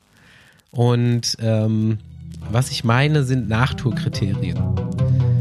Nachtourkriterien sind eine Arena für die Fahrer, die sich bei der Tour de France Ruhm und Ehre verdient haben und da nochmal vor heimischem Publikum oder vor kleinerem Publikum ja, um die Wette fahren, im Kreis fahren, die Veranstalter bezahlen Top-Profis, dass sie sich da an den Start stellen, um einfach eine richtig gute Show abzuliefern. Und ähm, es gibt auch in Deutschland, ist natürlich in Frankreich und Benelux viel größer das Ganze. Aber auch in Deutschland gibt es ein paar Nachdruckkriterien. Ihr beide habt ich glaube, das selber ist also Geschichten aktuell daraus. vielleicht, aber in Deutschland ist das schon auch eine Riesennummer gewesen, ne? Ja, voll Also groß. gerade noch so Ja. zu den goldenen Zeiten des deutschen Könnt- Radsports. äh, könnt ihr ja gleich nochmal ausführen. Ich weiß gar nicht, was war da so? Hannover war so groß, ne? Nacht, Nacht von, von Hannover. Hannover. Ja. Ja, es geht auf jeden Fall um eins, was ihr beide definitiv schon gefahren seid. Ähm, naja, auf jeden Fall nur nochmal zur Grundeinordnung. Es werden Top-Profis eingeladen, es fahren aber auch Amateure mit in diesen Rennen. Ähm, es ist ein Rundstreckenrennen, also ein Kr- Kriterium rund um die Mülltonne, rund um den Kirchplatz. Es ist meistens so ein bisschen fest außenrum. Und ja, ich habe überlegt, ob ich hier den äh, Weihnachtsmann die Hose ausziehen soll oder nicht. Aber ja, manche dieser Rennen sind komplett abgesprochen, manche nicht. Es ist aber eigentlich immer klar, dass die Top-Profis, die da sind, dass einer von denen auch gewinnen soll und zwei andere auf dem Treppchen stehen. Einfach, dass das ja monumentales Entertainment ist und die besten Fahrer, die sie ja definitiv sind, da auch dann als erst über die Ziellinie fahren. Als Zuschauer weiß man das trotzdem nicht so genau und die heutige Geschichte bestätigt das nochmal zu 100 Prozent. Denn Tour de Neuss 2016. Ein guter Freund von mir, der steht dafür immer in der Siegerliste und das war nicht so vorgesehen. Cycling Crime par excellence, ein 18-jähriger Lokalmatador, klaut Ruhm und Ehre von den angeheuerten Profis. Es geht um Dominik Bauer und ich habe hier heute auch ein paar O-Töne mit. Ähm, ja, also man trifft sich vor so einem Rennen, ihr könnt das gleich nochmal äh, beschreiben, mit dem, weiß ich nicht, Renn, Rennveranstalter oder was auch immer oder mit den anderen Pros und dann wird so eine kleine Besprechung ähm, abgehalten, wie das Rennen so verlaufen soll. Und ähm, ja, besagter Dominik Bauer, 18 Jahre alt, der war da mit von der Partie in seinem ersten Männerjahr und es war sein Heimrennen. Hat sich das Ganze ganz gut angehört und er durfte mit in die Spitzengruppe gehen. Hat sich schon super gefreut. Ja, und kurz vor Schluss hat er halt gute Beine gehabt und es überkam ihn. Und dann können wir uns jetzt von Wagi mal anhören, wie der das wahrgenommen hat. Damals 2016, ja, da kann ich mich auf jeden Fall dran erinnern. Ähm, weißt du, wie es ist? Gab es ja immer noch vorher eine Fahrerbesprechung und ähm, ich glaube, der Dominik Bauer heißt er. Der war da, da glaube ich, damals nicht anwesend oder wusste noch gar nicht, wie das äh, hier funktioniert in den äh, Nachtourkriterien. Und ähm, Fakt ist, der Junge, der hat gut mitgearbeitet, hat gut mitgetreten. Und dann hat er, ich war ja dabei vorne in der Gruppe, dann hat er eine Kelle gegeben, sprintet an uns vorbei in der letzten Kurve, kommt da, glaube ich, mit äh, 10, 15 Meter Vorsprung raus. Ne? Ich weiß gar nicht, wer da noch dabei war äh, Niki Arndt oder so noch, glaube ich. Oder, oder, oder, Paul noch, oder ich weiß auch nicht, äh, Sibi, André, keine Ahnung. Zieht da vorbei und ich meine, der, der Sprecher, äh, ich glaube, Stolli war das, die waren ja damals auch involviert. Ja, äh, ja der sagte, und äh, der, der hatte wahrscheinlich schon den, äh, den ähm, Sieger auf den Lippen, den sie ihm davor schon ähm, gesagt haben, wer gewinnen sollte. Ähm, und dann kommt der Bauer da durchs Ziel. Aber wie gesagt, mit 20 Meter Vorsprung, weil der so eine eingeschenkt hat in der, in der letzten Kurve. Ich musste ein bisschen feiern. Wie gesagt, war mir scheißegal. Alles cool. Ja, dann war der Drops gelutscht und ja, der eine hat sich ein bisschen aufgeregt, der andere hat, glaube ich, auch selber gelacht. Wagi war einer von der, von der Sorte. Ähm, und ich würde sagen, wir hören uns das jetzt nochmal von Dominik an. Hi Basti, Jo, the Noise vor 16, immer wieder ein geiles Thema. Ich war damals in meinem ersten Männerjahr und durfte dementsprechend äh, bei dem Profirennen am Start stehen. Ähm, natürlich war ich auch vorher bei der Vorbesprechung dabei, äh, was ziemlich cool war. Ich durfte mit in die Spitzengruppe als Lo Lokalmatador und äh, es war so eine Hammerstimmung auf der Strecke. Also es waren so viele Zuschauer im Start und das hat mich einfach richtig gepackt und habe da eine halbe Runde vor Schluss einfach attackiert und das Ding abgeschossen, was jetzt auch nicht mein Plan war. Aber ja, und ähm, im Ziel habe ich dann direkt eine Nackenschelle vom Profi von hinten bekommen und ja, musste da ein bisschen was einstecken von den Profis. Die fanden das natürlich nicht cool. Aber ja, im Nachhinein habe ich echt ein gutes Feedback von den meisten bekommen und jetzt stehe ich auf der Siegerliste, ne? ja, würde ich jetzt mal gerne wissen, wer da sich erlaubt hat, eine Nackenschelle zu verteilen. Das, wär, das wäre jetzt eigentlich äh, das Verbrechen an der ganzen Geschichte. Das kann ich dem oft erzählen. Äh, ja, ich weiß gar nicht, ob er der Erste war, dem, der das mal gemacht hat. Also ich bestimmt ich nicht. Ich meine, ich hätte da irgendwas so in Erinnerung, dass es schon mal äh, schon mal vorgekommen ist. Äh, zumindest, dass mal einer sich mit aufs Podium geschlichen hat oder einfach voll mit reingehalten hat, obwohl es eine Absprache gab. Also ja, die gibt es bei diesen Rennen oder gab es. Ähm, das war aber auch eigentlich so, dass jeder, der da am Start stand, ursprünglich mal Startgeld bekommen hat und damit dann auch jeder mhm. natürlich fein war. Irgendwann war das natürlich dann ja, entweder aus vielleicht geizig, also war, war der Veranstalter zu geizig, ja. alles zu bezahlen oder äh, vielleicht auch weniger Budget. Also die, das kann natürlich auch sein, dass irgendwann die Budgets für diese Rennen kleiner wurden ähm, und dass dann eben nicht mehr alle mit ins Boot geholt wurden. Ne? Dann gab es immer nur eine Absprache äh, unter denen, die dann halt da das Rennen machen sollten. Und ähm, das wurde dann so während dem Rennen so halb geregelt. Ja, dann haben sich halt so ein paar Profis vorne äh, an die Spitze vom Feld gesetzt und haben eine Gruppe fahren lassen und das dann so ein bisschen kontrolliert und da hat sich dann meistens auch keiner der kleineren Fahrer getraut, dann irgendwie äh, da groß hinterher zu fahren oder es konnten die auch nicht. Also manche von diesen halb abgesprochenen Rennen, die waren zwischenzeitlich dann auch doch richtig schnell. Ähm, und irgendwann kam das aber auch mal so in die Presse. Ja, da dachte, glaube ich, irgendjemand, ich weiß nicht mehr von welcher Zeitung, es war, kam auch im Fernsehen, äh, den nächsten großen Skandal des Radsports aufgedeckt zu haben. Dabei wusste eigentlich ja auch, also ich sag mal, die Hälfte der Zuschauer mindestens weiß da Bescheid, ne? äh, die da am, Stra am Straßenrand steht. Und äh, in dem Jahr bin ich dann tatsächlich auch noch, also die meisten Rennen finden ja, wie gesagt, nach der Tour statt, deswegen auch nach Tourkriterien. Ähm, Davon gab es aber auch immer welche, die schon vorher waren oder auch noch später im Jahr. Und ich bin mal irgendeins gefahren, in, relativ am Ende der Saison in Hamburg. Ich weiß gar nicht, oder in einem Ort bei Hamburg. Und da stand, glaube ich, vom NDR so ein Kamerateam am Straßenrand auf einmal und der Veranstalter dann auch so, okay, äh, also eigentlich wäre ja klar, wir, dass wir das hier abgesprochen fahren, aber das können wir jetzt nicht machen, das Fernsehen ist hier und jetzt müssen wir voll ausfahren.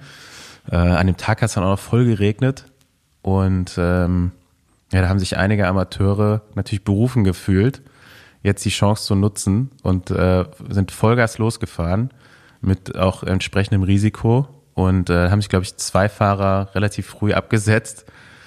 Ähm, wir haben am Anfang vom Rennen noch so ein bisschen koordinativ die äh, ko koordinativen Fähigkeiten waren noch ein bisschen benebelt vom Abend vorher.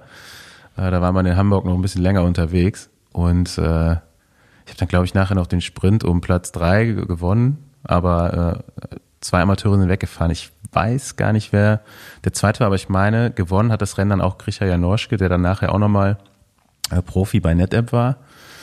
Ähm, ja, aber der, ja, irgendwie, ich weiß gar nicht, wie das jetzt, also die werden wahrscheinlich jetzt immer noch abgesprochen sein, diese Rennen. Ja, wie ist die Prognose so für die Zukunft?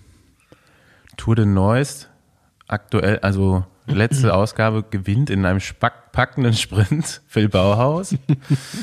äh, da fährt dann auch Roger Kluge im Europameistertrikot. Also ist auch ganz wild, was bei diesen Rennen ja, alles erlaubt ist. Ne? Ich kann ja nochmal die Siegerliste ist der Europameister von, auf der Bahn.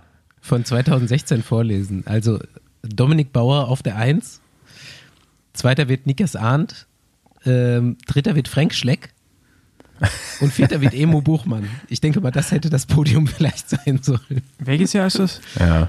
2016. 2016. Bin ich auch, bin ich auch gefahren, glaube ich. Es kann schon sein, also man, ist auf jeden Fall nicht unter den Top 11. Die habe ich hier. Wagi ist neunter.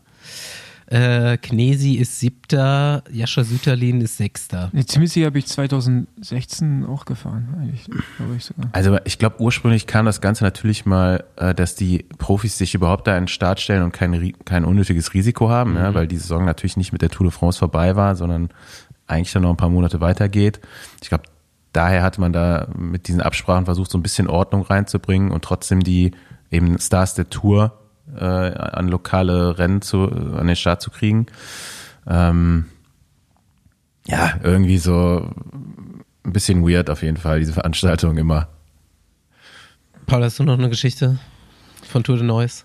Äh, ja, Oder ich von einem weiteren Ich habe es 2015 Ich habe 2015 Tour de Neuss gewonnen und ich glaube, ich durfte, ich weiß gar nicht, ob ich da gewinnen durfte, aber ich glaube, ich war sehr, sehr sauer auf bestimmte Fahrer. Ähm, und hab, hab dann da so ein bisschen auch freigedreht auf jeden Fall. Also ich, also ich glaube, ich durfte nicht gewinnen. Ich glaube, das war so nicht. Aber es war mir dann auch egal. Ich glaube, ich durfte schon vorne sein, aber ich bin dann halt, ja, ich bin dann halt doch auch schnell gefahren. Aber man muss sagen, also normalerweise würden die Profis da auch trotzdem gewinnen. Also ja, Logo. Also wir haben ja eine der ersten Besenwagen-Folgen äh, in Hürth mit Nils Polit aufgenommen. Bei seinem Heim ist auch ein Nachdruckkriterium, oder? Mhm. Mhm. Aber nicht abgesprochen. Aber, ja, und Nils gewinnt da halt mit, der überrundet halt das Feld dreimal, wenn er will. Ey, also so krass auch nicht, aber der, der muss sich dann auch schon richtig anstrengen. Ähm, ich, also ich, mittlerweile gibt es vielleicht dann doch ein paar so Kriteriumsspezialisten mehr. Ich glaube, wenn jetzt der ESC Kempten da irgendwie am Start stehen würde, mhm. ja, gut, aber, dann wäre das auch. Also also wäre es auch unangenehm. Ah, ja, da gab es ja auch eins Und dann muss und da muss man auch noch von den Profis unterscheiden. Also ich glaube, ein Frank Schleck und ohne dem jetzt nahe treten zu wollen, Emo Buchmann ja. äh, werden in so einer Konstellation dann wahrscheinlich ein bisschen benachteiligt auf einer Rundstrecke. Ähm, naja, aber gut. Äh, das ist das ist sowas so so ein Aber es Überbleibsel aus ist dem alten eine Radsport, gut, so ist wie, eine gute Geschichte. so wie Cyclocross auch. Ja, gut, auf der Bahn. Das gibt's halt noch, aber Auf der Bahn ist ja genauso. interessiert eigentlich keinen mehr.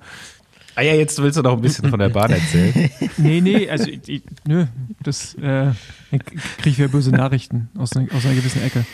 Der Zirkus zieht weiter, ne, aber gehört ja dazu. Der Zirkus zieht weiter nach Rundorf. Ja.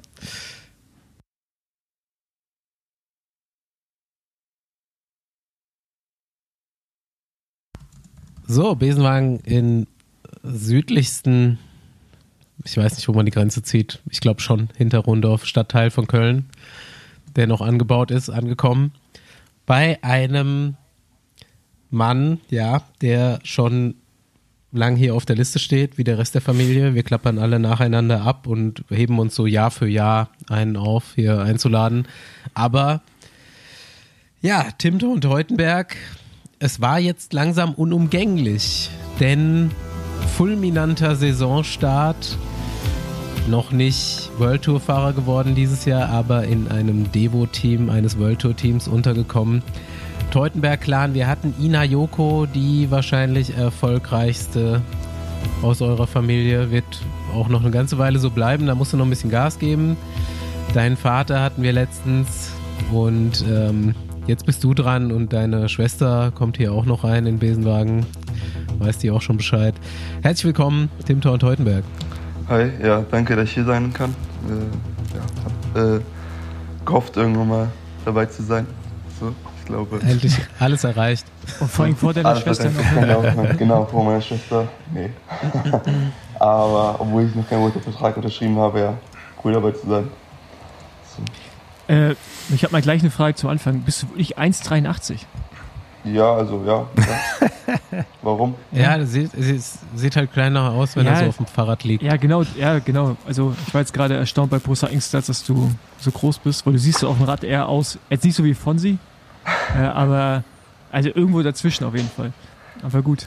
Kann, er kann sich auf jeden Fall klein Ja. machen. Ist äh, Ja, ich habe ähnlich unangenehm wie mit Basti, wenn man da versucht, Windschatten zu finden hinter Tim. ich hab noch selten jemanden gehabt, der mir geglaubt hat, als er mich auf dem Rad gesehen hat, dass ich 1,83 bin. Also kann ich schon verstehen. so, ich habe auch kurze Beine und dann sieht das immer noch krasser aus irgendwie, wenn ich dann so mich klein mache. Also, äh, Tim, ich habe gerade nochmal nachgerechnet, wenn du so sechs Rennen im Jahr gewinnen würdest, was ein guter Schnitt ist, musst du nur 20 Jahre Profi bleiben, so entspannt. um So. deine Tante, deine Tante einzuholen, was die Siege angeht. 42 noch Radprofi, aber dann noch sechs Rennen gewinnen, wird auch sportlich. Aber, Ja, kannst ja auch ein paar Jahre ein bisschen mehr Gas geben, weißt du? Ja, das wäre auch aber okay. Ich habe jetzt direkt mal eine eine Frage, auch nochmal zur Körpergröße. Aber wenn du sagst, kur kurze Beine, langen Oberkörper, hast du dann so einen Special-Vorbau? So wie Jonas Rutsch, der hat ja auch, was hat der, 200 Millimeter langen Vorbau dran? Also, Ja, hätte ich gerne. Hätte ich gerne. Äh, also, ich versuche immer das längste zu kriegen, was es gibt. Äh, das Problem ist auch, ich habe eigentlich noch voll die Oldschool-Position auf dem Rad. Mein Sattel ist so fast Anschlag hinten äh, mit der, Sat äh, bei der Sattelstütze. Und dann immer den längsten Vorbau, den es von der Firma gibt, äh, vom Team. So ist jetzt gerade nur ein 140er. Ich hoffe vielleicht, dass der Track irgendwie nochmal einen 150er, 160er rausbringt, weil ich eigentlich noch gerne länger sitzen würde. alter Schwede, ey. Nice. Ja, ich Ja. glaube, Jonas Rutsch hat den längsten. Der hat, glaube ich, einen 60er. Das, wie sie es So- anhört. Jonas Rutsch, so längst hier und der hat einen Folge, ja. 60er, hat er. Äh, 16er. 16er Vorbau. Sorry, nicht 60er. Ja, aber ich glaube, also da kommen bestimmt Aber- jetzt auch noch mehr. Also ich kenne auch einen Belgier, der hat jetzt auch einen 160er, glaube ich, äh, der von der Bahn und der hat jetzt auch auf der Straße einen 160er. Jo, ey, lass, lass Tim mal ein bisschen einordnen hier. Ich habe jetzt nicht die, äh, natürlich nicht die Palmares rausgeschrieben, aber ähm, du bist jetzt im letzten Jahr U23, oder? Ja, Also im vierten U23-Jahr, hast dieses Jahr angeheuert bei Lidl Track Devo, das heißt irgendwie Future Racing oder so, das Team. Genau, Future Mann.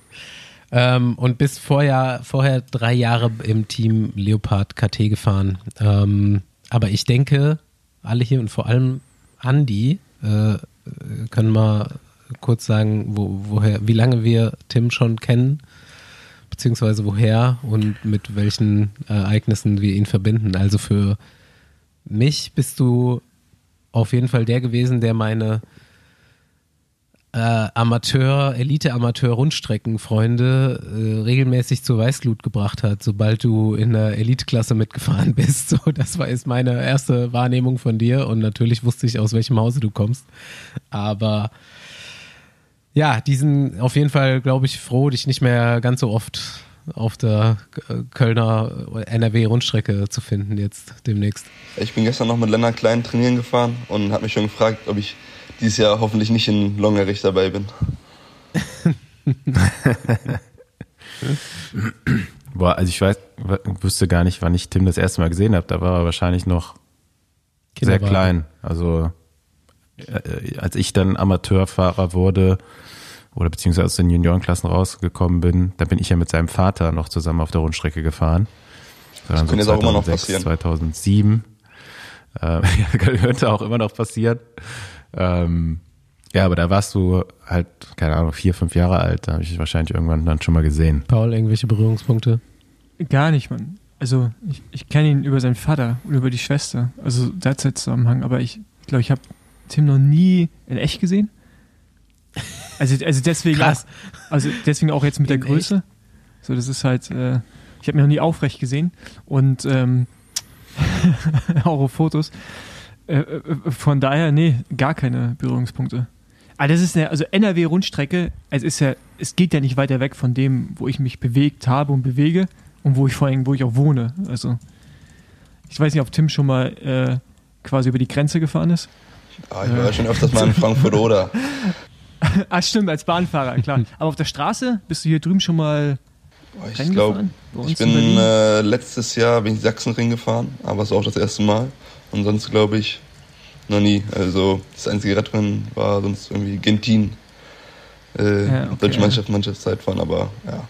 ja. Ich glaube, ja, sonst wir haben uns vielleicht ein, zwei Mal irgendwo beim Rennen, wo du auch vielleicht da warst, gesehen, aber sonst so, glaube ich, noch nie unterhalten, ja. Nee.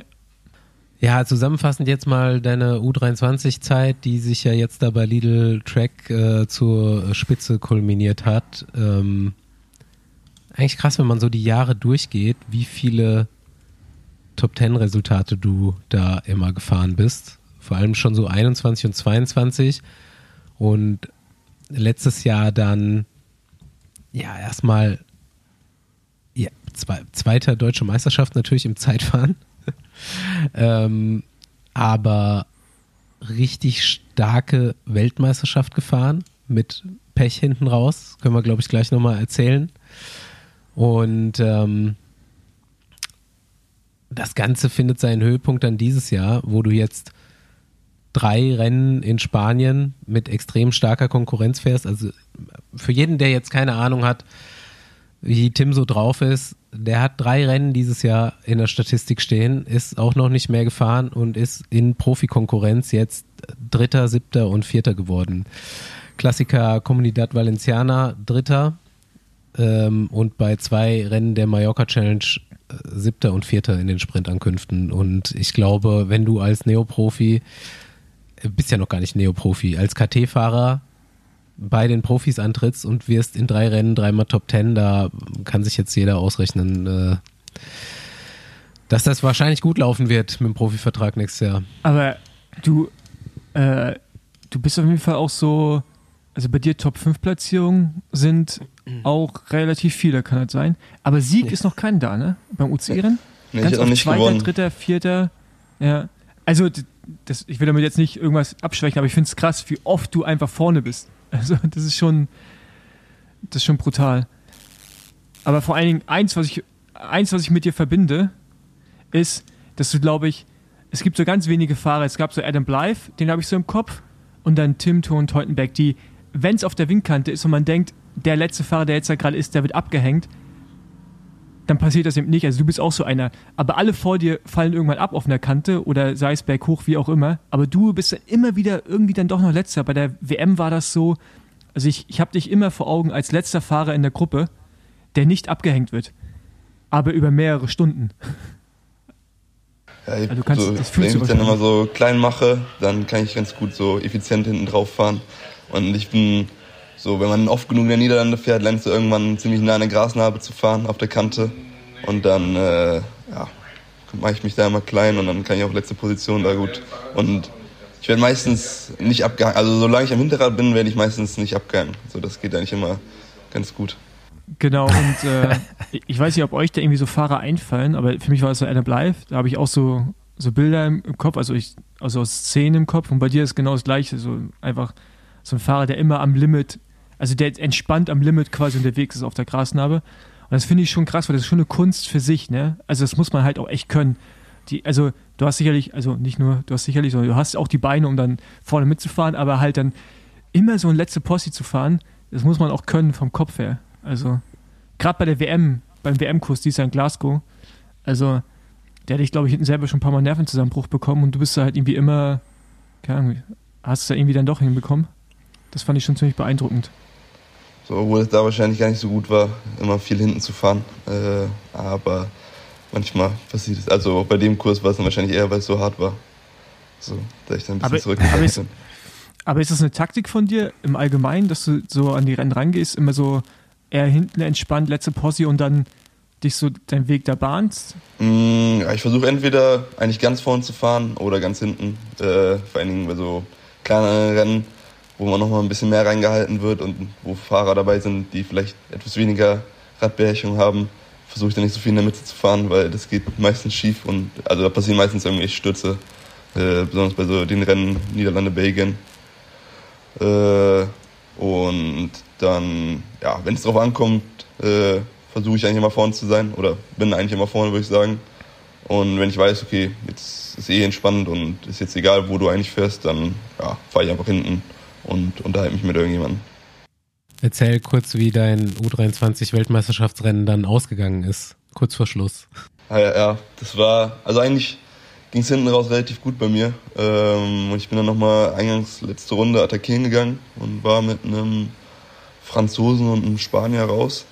Und dann an der vorletzten Steigung, fünf Kilometer vor Schluss, äh, habe ich hochgeschaltet und dann ist mir die Kette zwischen Ritzel und Speichen gerutscht. Und ich stand da zwei Minuten und habe versucht, die Kette rauszu, rauszuziehen. Und das hat nicht funktioniert, aber das Auto vom BDR war schon vorne, weil wir Moritz Kretschi in der Spitzengruppe hatten. Und dann musste ich auf die Gruppe oder auf die, äh, aufs Feld warten, äh, was hinter uns war, wo dann das neutrale Shimano-Auto war. Und die haben es aber auch nicht hingekriegt, die Kette rauszuholen. Und dann habe ich so ein nices Shimano-Rad gekriegt, äh, was echt ein, ein, Highlight ist, kann ich jedem mal empfehlen zu fahren. Ähm, und das war dann irgendwie mit, im Gegensatz zu sonst, wo ich so mega lang sitze, sah ich dann mega kurz irgendwie gefühlt äh, 50er Vorbau drauf gehabt.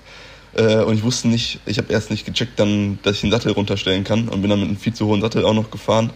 Und äh, ja, musste damit dann zu Ende fahren. Zum Schluss bin dann aber nochmal so ganz Feld reingefahren und äh, bin dann im Sprint noch Zweiter, Dritter geworden. Genau. Äh, für, für das Rad ging es eigentlich noch ganz gut. Aber war auf jeden Fall ein Highlight. Auf welchem Platz hättest du gelegen in der Gruppe, in der du warst, wo dir die Kette da reingerutscht ist? Äh, wir sind noch um Platz 9 oder 10 gefahren. Also, und dann bin ich am Ende 17. geworden. So, also Top 10 wäre schon ganz cool gewesen. Na, hat ja zum Glück auch so geklappt. Ja, Tim weiß immer, wo man sein muss. Ob, man, mhm. ob jetzt im, welche Position man im Feld fahren muss oder wo man gut Kaffee und Kuchen bekommt. Aber das, das die äh, wichtigsten Dinge. Das liegt auch so, glaube ich, ein bisschen in der Familie, weil als ich zum Beispiel in Glasgow. Das liegt an Köln. Noch irgendwo, irgendwie so ein Kaffee, nee, das war ja ganz woanders. Okay. Ne? In, in, in Glasgow so ganz irgendwie so ein Stadtteil, wo man, wo ich jetzt zum Beispiel auch gar nicht gewohnt habe, sondern habe dann online ein bisschen geguckt, wo kriege ich hier einen guten Kaffee, spaziere da rein und da sitzt dann schon Tims Schwester. So, auch völlig, äh, so, so, sonst keine Radfahrer zu sehen, aber die wissen immer Bescheid, wo man gut, guten Kaffee bekommt. Ja, aber, aber, aber, aber was ich meine mit, das ist Kölner, das ist so, so Kölner DNA ist, also RadfahrerInnen, die aus Köln kommen, dass die, also, dass die auf jeden Fall immer wissen, wo man guten Kaffee bekommt und Kuchen. Oder? Also es ist so, für mich gehört das zusammen. Nee, da gibt es so einfach generell ein paar Leute, die wissen, was gut ist und ma manche wissen das einfach nicht. ja, also, nee, ich, ich, ich finde bei Köln ist das schon äh, Also Juri Hollmann, finde ich, mit dem verbinde ich das auch komplett. Der ist auch so im Google Maps Research äh, Bereich, glaube ich, in seiner Freizeit und googelt schon, wo es hat, hat verschiedene Suchbegriffe, wie er rausfindet. Der arbeitet, der arbeitet für, für Google, der schickt mal Er Verbesserungsvorschläge. schreibt auch äh, ne? Bewertungen. Genau. Also, äh, wenn man im Kölner Umkreis äh, bei den Cafés manchmal guckt, dann findet man auch mal eine Bewertung von Juri Heumann. Ist mir auch schon aufgefallen. Oh, geil, Mann. Den kann man immer fragen, der hat mir auch auf Malle letztens schon wieder Tipps gegeben. Local Guide steht bei Juri Heumann. Aber der, echt, also der kennt echt im Umkreis hier echt gute Account. Cafés, die irgendwie selbst die Leute, die aus Köln äh, sind, eigentlich äh, Ja. nicht kennen. Ja. Okay. Jetzt, jetzt holen wir mal so ein bisschen aus. Es ist ja bei dir sehr speziell, wie du zum Radsport gekommen bist. Ja, die Frage, ob der Radsport irgendwie jemals nicht da war, irgendwie. Also, Ja. ich kann mich jetzt nicht dran erinnern, dass ich so einen Moment hatte, wo ich so zum Radsport gekommen bin. Ne? Äh, ich glaube, viel mehr Was ist mit. deine erste Erinnerung? Boah, kann ich. Schwierig. Also, ich glaube,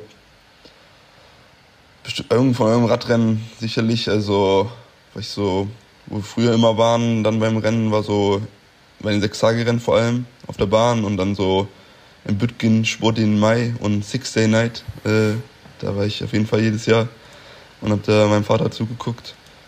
Aber so ein konkretes Event, wo ich so wirklich so das erste Mal so beim Radrennen war, war ich jetzt nicht mehr. Also, das war auch, da kann ich mich sicherlich mehr dran, nicht mehr dran erinnern, einfach äh, weil ich da wahrscheinlich noch mega klein war. So.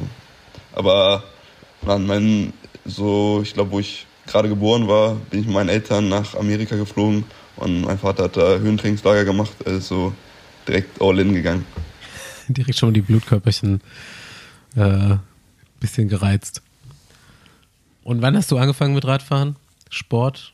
Aber Ich bin schon immer so ein bisschen gefahren, so erste Schrittrennen, was so ja, viele machen. Und dann so richtig angefangen habe ich, als ich 13, ja 13, nee 12 war, zweites Jahr 13, genau. NRW Schülercup. Äh, dann voll fokussiert drauf und versucht den zu gewinnen. So habe ich, ja, habe ich glaube ich sogar gewonnen auch, am Ende. Genau. Das war so, ab da bin ich so voll in den Radsport eingestiegen äh, würde ich sagen. Vorher habe ich immer noch so relativ viele andere Sportarten auch gemacht. Wollte ich gerade fragen, was hast du denn noch gemacht außer Radfahren? Äh, ich habe viel Fußball gespielt, äh, also auch ich, auf jeden Fall eine Zeit lang mehr, als ich Rad gefahren bin. Dann Leichtathletik habe ich eine Zeit lang gemacht und Parkour habe ich auch mal ausprobiert. Und äh, ich weiß nicht, ob man das als Sportart, und also da war ich noch, boah, das war in der Grundschule noch, habe ich mal Breakdance gemacht. Das passt aber auch zusammen, der Parcours und Breakdance das ist schon artverwandt. Ja, genau. Aber ich weiß gar nicht, Hast du noch ein paar Moves drauf oder? Boah, ist schon ein paar Jahre her, ich glaube nicht. Also habe ich schon länger nicht mehr gemacht. Gibt es da Fotos oder Videos, die wir haben können? Ich hoffe nicht. Aber, je, aber jetzt die Frage, wenn du deinen ersten UCI-Sieg einfahren würdest, würdest du nach der Ziellinie einen Breakdance-Move machen? Also sich irgendwie so auf den Kopf drehen oder irgendwas oder auf den Rücken. Ich, Auf dem Podium, das könnte ja so richtig Signature. mein Signature Move Tim dann. Teu- Teutenberg. Nee, ich glaube nicht. Ja. Ich glaube, da würde ich mir irgendwas anderes. Also ich finde so einen äh, kreativen Jubel immer ganz gut auf jeden Fall. Aber ich glaube, da würde ich irgendwas anderes mir ausdenken als ein Breakdance-Move. Ja, wir wollen was sehen auf jeden Fall. Paul, Paul ich, du könntest jetzt eine gute Überleitung machen, weil Breakdance ist ja auch jetzt eine olympische Sportart ab dem Sommer. Ah, äh, danke, Andi. Wie, wie schaut es mit Olympia aus auf der Bahn bei dir? so, so gehen wir mal ganz stumpf rüber. So. Ja, mal, mal sehen. Also, wir haben ja Roger und Theo und ich glaube, wer die EM geguckt hat, hat gesehen, dass sie im Madison so ziemlich das Maß der Dinge sind. Äh, und die sicherlich auf jeden Fall, also ich denke, die sind relativ safe, dass sie fahren. Äh, so wie die jetzt dieses Jahr schon wieder gefahren sind bei der EM und auch das letzte Jahr einfach bei Iron Nations Cup und äh, bei der EM auch äh, gefahren sind einfach äh, sind die so gut, dass ich denke, die haben echt ziemlich gute Chancen da auf jeden Fall eine Medaille zu holen. Und es ist ja jetzt so ein bisschen komplizierter auf der Bahn. Wir haben ja nur noch vier Plätze für die Viererfahrer und die Massendisziplinsfahrer. Und deswegen muss man Mhm. jetzt ein bisschen gucken, wer mitgenommen wird und wer nicht. Äh, wo halt die Chancen einfach am besten sind. Und ja, ich, äh, am Endeffekt liegt es ja an einem nur selber, äh, ob man stark genug ist äh, oder nicht, ob man da mitgenommen wird. Aber Äh, ja, Für welche Disziplin wärst, wärst du dann Würdest du mitgenommen Äh, werden? Omnium. Äh, und ja, wenn ich das Omnium fahre, dann muss ich auch im Vierer drin sein. Also dann, oder jeder, der auf der Bahn dann fährt, muss eigentlich auch im Vierer drin sein. Genau.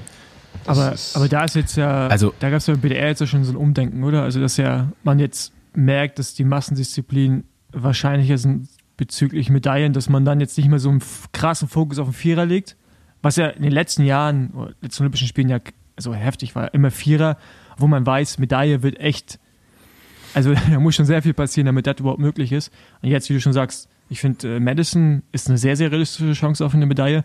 Und Omnium sind dann ja auch mal so ganz viele Faktoren, aber ähm, das heißt ja, dass er quasi der Vierer würde dann ja eigentlich aus Massendisziplinenfahrern hauptsächlich bestehen, oder?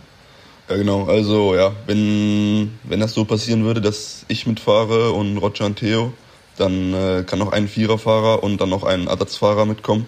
So, dann wäre das, äh, ja, Vierer mit Massendisziplinsfahrern. Aber Theo ist ja eh auch normalerweise eh im Vierer drin. Und bei der Ja, EM bin ich ja. jetzt auch Vierer gefahren. Und das war jetzt nicht so, um das mal auszuprobieren. Ich war einfach im Lehrgang, habe ich zu den Besseren gehört einfach und deswegen bin ich dann Vierer gefahren. So, also ich denke auch, Also- selbst wenn wir mit Massendisziplinsfahrern fahren, äh, können wir dann einen ziemlich guten Vierer an den Start stellen. Da muss man jetzt mal ein bisschen Kontext geben. Also Tim fährt schon immer Bahn, ne? Also hast immer die äh, beiden Disziplinen gemacht, Bahn und Straße, bis amtierender Europameister auch im Ausstellungsfahren. Ganz besondere Disziplin. Nee, ist schon wieder vorbei. Ah ja, war ja, Ja. jetzt vor kurzem, ne? Ähm, also du warst dann letztes Jahr Europameister und ähm, ja, ist so ja, schon auch irgendwo, also jetzt hast du auf der Straße natürlich mittlerweile auch schon ganz gute Ergebnisse gesammelt, aber Bahn war so immer deine Paradedisziplin, oder? Ja, also bis jetzt glaube ich, ja, war ich auf der Bahn äh, besser immer als auf der Straße. So, also ist ja doch, glaube ich, auf der Bahn war es zumindest für mich einfacher, da mit der Weltspitze mitzufahren, bis jetzt als auf der Straße. So. Ja.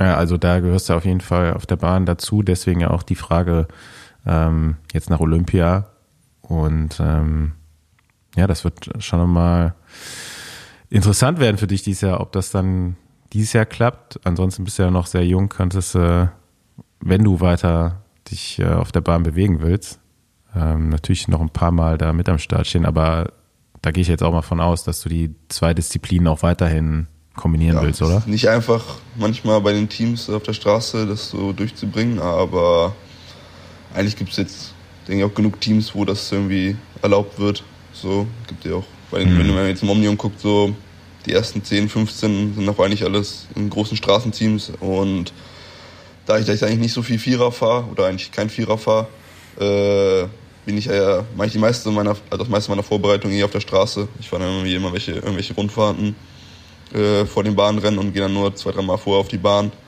äh, bisschen Derny fahren hier in Büttgen und äh, dann ist gut. Also das ist relativ gut kombinierbar, wenn man nur Massendisziplin fährt. Ist deine Schwester auch äh, im Aufgebot oder hat, hat die Möglichkeit, zu, mal nach Paris zu gehen? Oder Ja, ich schon denke schon, ja. Also wenn sie gut fährt, dann äh, kann sie auch nach Paris fahren. Obwohl der Vierer da natürlich äh, nochmal stärker ist, würde ich sagen, als bei uns Männern. So, also die haben letztes Mal gewonnen und äh, sind ja auch echt immer noch, haben gute Medaillenchancen, würde ich sagen. Also ich glaube, da ist der Fokus noch ein bisschen mehr auf dem Vierer. Ja. Okay, zurück zur Straße vielleicht. Ähm, wie gesagt, drei Jahre Team Leopard. Ähm, kannst ja mal kurz mit uns so ein bisschen durch deine U23 gehen. Ab wann war dir bewusst, dass es klappen könnte mit Profi? Es ist ja auch noch nicht ganz so weit. Ähm, hast du immer so gelebt, als würdest du Profi werden? Äh, was, was waren so die maßgeblichen Punkte innerhalb deiner U23 bis jetzt, die dich so, die so dein mentales Verhältnis zum, zum Profi-Werden beeinflusst haben? Ich glaube, äh, jeder, der Conti fährt oder jeder, der so in der U23 ambitioniert fährt, will irgendwie Profi werden. So, also so der, der Wille ist, glaube ich, ja immer da. Aber so, ich hätte nicht so geglaubt, dass ich das so richtig schaffen kann, würde ich sagen, war im zweiten Jahr, wo es so am Anfang des Jahres re- relativ gut losging. Äh, da bin ich, äh, was Friesland Elfstehenrunde bin ich schon mit vorne angekommen, glaube ich, Zehnter gewonnen und dann Olympias Tour äh, GC Top 10 gefahren. Ähm, und dann das ganze Jahr lief relativ gut und ich glaube, es war so ein bisschen, ja, so Bestätigung, dass ich das auf dem Level auf jeden Fall äh, ja, schon mal gut kann und das noch weitergeht. Und ja, ich wusste, also so in der U23 hat man ja immer noch Potenzial und ich wusste, dass ich auf jeden Fall noch genug Punkte habe, wo ich noch äh, mein Potenzial weiter ausschöpfen kann. So, deswegen, also für mich selber, ja, ist, wurde es wahrscheinlich in dem Jahr so mehr klar, also klarer. Was waren die Punkte, die du da immer im Kopf hattest? Ah, so, ja, Training. Äh, also es gibt ja Leute, die fahren ja schon in der 19 so viel Kilometer wie manche Profis. Und äh, dann auch wahrscheinlich so ein bisschen an den, ja, Gewicht ist ja auch so eine Sache. Also wahrscheinlich, dass man da auch noch so ein bisschen was, so einen Schritt machen kann. So hilft ja in den Bergen schon nochmal weiter, wenn man zwei, drei Kilo weniger hat. Ähm, paar Dinge, wo man vielleicht noch nicht ans, ans Maximum gegangen ist, so Höhentrainingslager und Mhm. sowas. Also wo man einfach noch ein bisschen Power rauskriegen kann.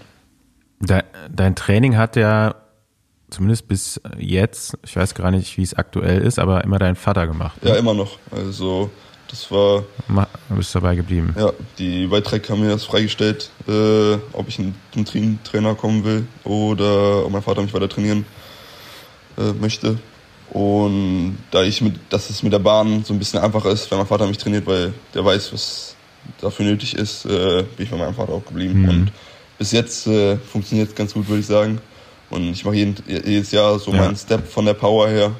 Und ich denke, solange man Fortschritte macht, äh, gibt es eigentlich keinen Grund äh, zu wechseln. Ja. Aber wie, wie, wie ist das? So einen eigenen, also du kennst, ja gut, ist eine dumme Frage, weil du kennst es halt auch nicht anders, ne? Dadurch, dass Radsport bei euch immer ein Thema war und dein Vater von Anfang an Trainer, äh, ist es halt normal. Dessen brauche ich gar nicht fragen, wie das so ist, wenn der eigene Vater einen sagt, was man zu tun hat. Ja, aber ich glaube, also es gibt es ja viele Väter, die ihre Kinder so am Anfang trainieren, aber uns ist ja auch so ein bisschen anders. Also mein Vater trainiert auch nicht nur mich und meine Schwester, sondern auch noch, äh, ich glaube im Moment hat er 14 Fahrer oder so, also schon noch ein paar andere auch. Und der ist jetzt nicht nur einfach nur ein Vater, der sich so mal zehn Amateurrennen gefahren ist und äh, meint, er hätte Land, äh, also den größten Plan vom Radsport. Also der hat ja schon ein bisschen mehr Background so im Radsport. Und äh, deswegen ist es so ein bisschen was anderes. Und ich hätte da selten, also, oder eigentlich nie, dass ich mit meinem Vater da irgendwie aneinander komme, äh, aneinander gerate wegen des Trainings. ist eigentlich immer alles entspannt. Weil Ich, ich vertraue meinem Vater Wenn da. dann wegen was komplett. anderem. Hm. Ja, ich glaube, dass äh, du so das immer das Gefühl hattest, dass da so ein bisschen mehr möglich ist, war wahrscheinlich auch so ein bisschen das Konzept von deinem Vater, ne? dass er da auf jeden Fall dich nicht zu früh zu sehr fordert. Auch, ähm, also ich meine, ich habe ja so ein bisschen seiner Trainingsphilosophie in den letzten Jahren auch mitbekommen ähm, und scheint ja ganz gut zu funktionieren, hast du ja schon selber gesagt. Deswegen hat mich jetzt auch interessiert, ob der jetzt mit dem Teamwechsel ähm, das dabei geblieben ist oder nicht. Aber ich wusste auch, dass man den Trainer behalten darf in deiner Mannschaft aktuell. Ähm, und dann habe ich das mir schon fast gedacht.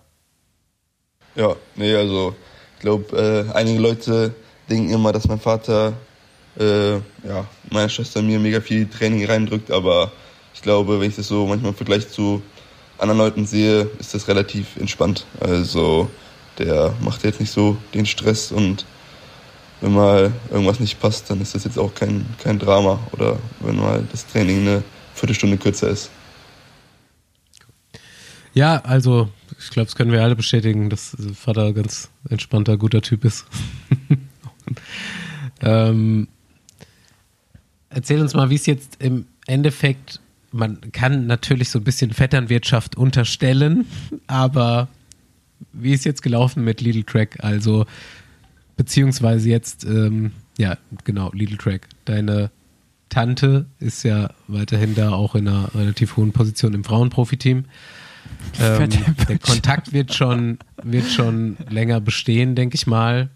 Aber ist ja auf jeden Fall ein super interessantes Team für uns alle, denn in dem Devo-Team von Little Track fahren ja jetzt im Endeffekt tatsächlich drei Deutsche.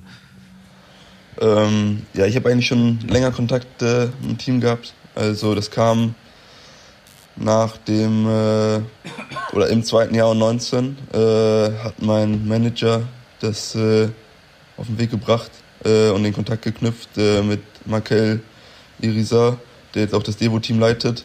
Und der hat mich dann in das Scouting-Programm von denen reingenommen. Das ist so relativ klein gewesen. Ich glaube, wir waren nur so in dem Jahr so zwei, drei Fahrer und dann äh, war ich dann auch direkt im Januar im ersten Jahr 23 mit denen Trainingslager für ein paar Tage. Äh, da wurde ich auch direkt erstmal auf den Boden der Tatsachen äh, zurückgebracht. Äh, ich glaube, das war mehr wie Radrennfahren. Äh, also ich habe selten, oder es gibt Radrennen, die sind auf jeden Fall deutlich leichter als äh, das Training da.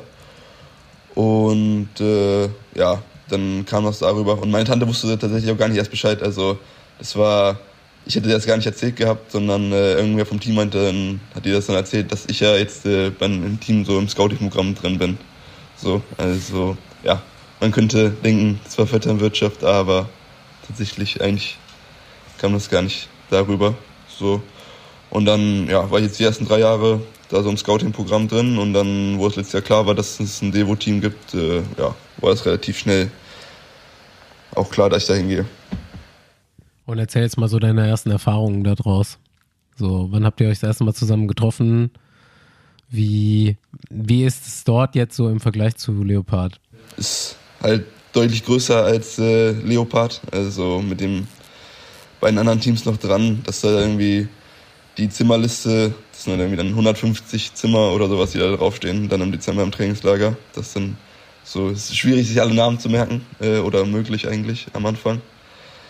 Aber dafür, dass so groß ist, echt äh, sehr familiär. Und ich glaube, das ist auch so ein bisschen so die Philosophie des Teams, äh, dass, es, dass sie so relativ familiär auch halten wollen. So, und dass so die Person auch noch was zählt und dass es nicht so eine Maschinerie ist.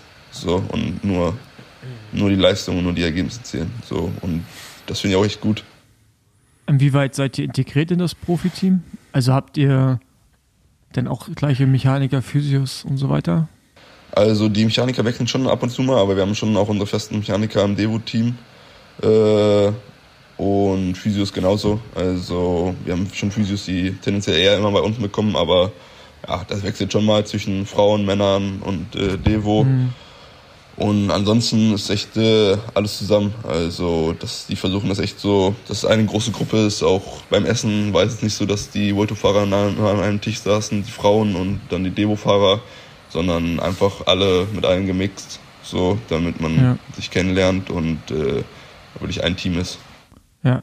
Äh, wie wird das Rennprogramm bei euch im Devo-Team aussehen? Ist das dann eher so, dass ihr quasi ein, ein kleines UCI-Programm fahrt? Das ist gar nicht U23, sondern wirklich so normale UCI-Rennen gemixt mit ab und zu mal ein paar World-Fahrern drin? Oder habt ihr auch noch so ein, so ein großes U23-Programm? Mm, ja, also wir haben schon ein großes U3, also ein großes äh, Programm mit dem Devo-Team. Äh, auch schon die ganzen großen U23-Rennen, also so Leech U23 und Baby Giro und Gent Webegem U23. Also alles, eigentlich von allen Rennen, wo es eine U23-Version gibt, äh, fahren wir die U23-Version, würde ich sagen. Ähm, aber dadurch, dass die World Tour-Fahrer bei uns jetzt weniger Rennen fahren äh, und mehr auf die, sich auf die großen Rennen konzentrieren, äh, haben wir von den Rennen von denen äh, auch ein paar abgekriegt, äh, wo dann vielleicht nur ein oder zwei Volto-Fahrer mitkommen und äh, wir sonst dann aber nur mit Devo-Fahrern fahren. Das war jetzt auch in Mallorca schon so, wo da waren dann zwei Volto-Fahrer mit und dann zwei mit dem ganzen Devo-Team da. So und ja, so wird es das ganze Jahr über aussehen, dass da bei einigen Rennen dann irgendwie ein, zwei Volto-Fahrer dazukommen und wir sonst mit Devo-Fahrern fahren. Aber mhm. es gibt auch Rennen, wo wir dann irgendwie mit ein, zwei Devo-Fahrern dann bei den Volto-Fahrern mitfahren, so um schon mal reinzuschnuppern. Okay, weißt du schon, welche das sein werden bei dir? Äh, nee, also ich hoffe, dass ich so zum Ende des Jahres wieder einige Rennen mit den Volto-Fahrern fahren kann, äh, wie ich das letzte Jahr auch gemacht habe als Stagiaire. Äh, das war ganz gut. Und da sind sie auch meistens ist ja eh meistens immer Not am Mann, weil irgendwelche Leute verletzt sind oder krank äh, oder schon in die Offseason gehen wollen vielleicht. Und sonst äh, war mal im Gespräch, dass ich vielleicht Schädepreis fahre, aber da weiß ich jetzt noch nicht, wie das aussieht. Ähm, Sag mal, gib mal eine ungefähre Einschätzung, wie groß dein Selbstbewusstsein jetzt gerade geworden ist nach den drei Rennen. Man muss kurz nochmal ausführen, so diesen, also dritten, siebten und vierten Platz, den du gefahren bist, da wo du Dritter wirst, gewinnt äh, Dylan Gronewegen, zweiter wird Brian Kokar, du wirst Dritter. Äh, bei dem vierten Platz auf Mallorca ist Gerben Tyson vor dir, äh, auf jeden Fall ist Arno Demar hinter dir. Also das lief schon extrem gut. Hast, das hast du dir wahrscheinlich auch selber noch nicht ganz so gut vorgestellt, oder wie das lief?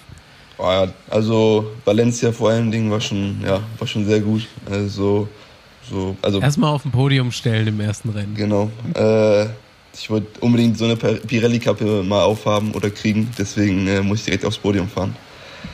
Ähm, wie die auch in der Formel 1 immer haben, haben wir auch bei uns im Team. Ähm, nee, aber das war echt, äh, mh, ja, eigentlich auch nicht gedacht, dass ich jetzt direkt aufs Podium fahre. Also ich würde sagen, Top 10 war schon das Ziel auf jeden Fall bei den Rennen äh, immer. Aber ja, das war schon, war schon sehr gut. Also ich glaube, für mich selber, ich wusste, dass ich das kann. So, deswegen äh, war es schon auch so, habe ich mir schon so selber das Ziel gesetzt, auch dann irgendwie bei den Rennen da so in die Top 10 zu fahren. So. Aber ja, ist auf jeden Fall für Selbstbewusstsein gut.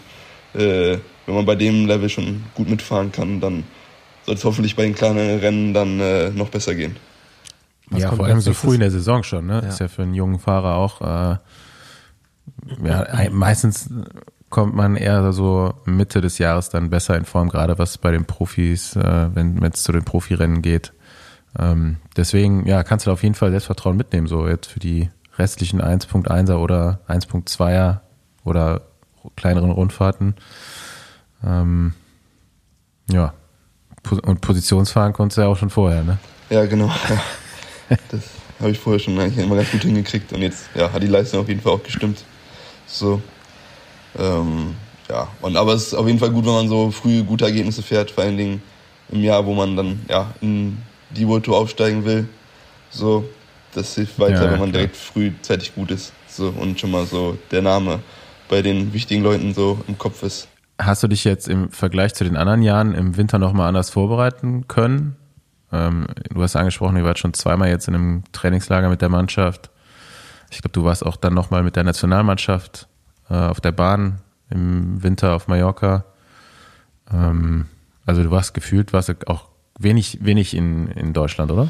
Ja, ja, ich war eigentlich nicht so viel, nicht so viel hier. Wir sind, äh, ich bin erst äh, Gen 6 Days gefahren, direkt danach sind wir ins Synchrosphära da in der Nähe von Denia gefahren, das äh, Höhenhotel mit der Nationalmannschaft und haben da ja, Höhentrainings, oder also die in den Höhenzimmern geschlafen, so, äh, um uns auf die Nations Cup Saison vorzubereiten. So, das denke ich war schon, also hat sicherlich geholfen. So.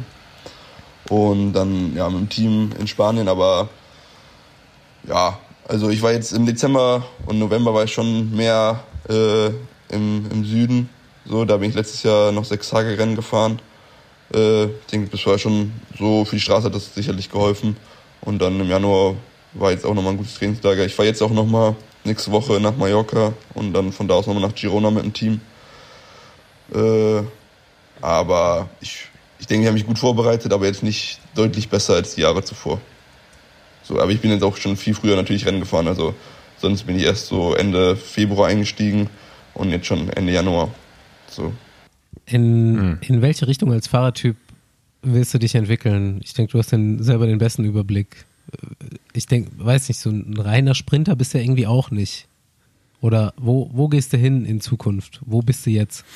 Ähm, ja, ich glaube, so, wenn ich das so mit anderen Fahrern beschreiben würde, würde ich so, ja, Mats Pedersen ist eigentlich so das, äh, wo ich so hin möchte, so vom Fahrertyp her, der, denke ich, äh, richtig Radrennen fahren kann, also auch bei, bei härteren Rennen richtig gut ist einfach, aber auch äh, im Sprint äh, performen kann oder einfach zu den Besten gehört. Und das ist auch so ein bisschen, wo ich hin möchte. Also ich möchte jetzt nicht nur so reiner Sprinter, glaube ich, werden, sondern auf jeden Fall auch äh, so in die Klassiker-Richtung gehen weil ich auch einfach gerne, also ich mag einfach gerne Radrennen zu fahren, so und nicht einfach nur nur zu warten den ganzen Tag und dann zu sprinten. So. Aber du bist ja auch gar nicht bis jetzt ja auch kein reiner Sprinter, oder? Also ich meine, ähm, selbst für das, was du auf der Bahn machst, brauchst du ja auch mehr Skills, als Anführungsstrichen nur sprinten zu können. Äh, und die Rennen, die du ja gefahren bist, auch so eine WM und so, ich finde, da sieht man dann ja schon, dass du mehr als so ein Sprinter bist. Also jetzt schon.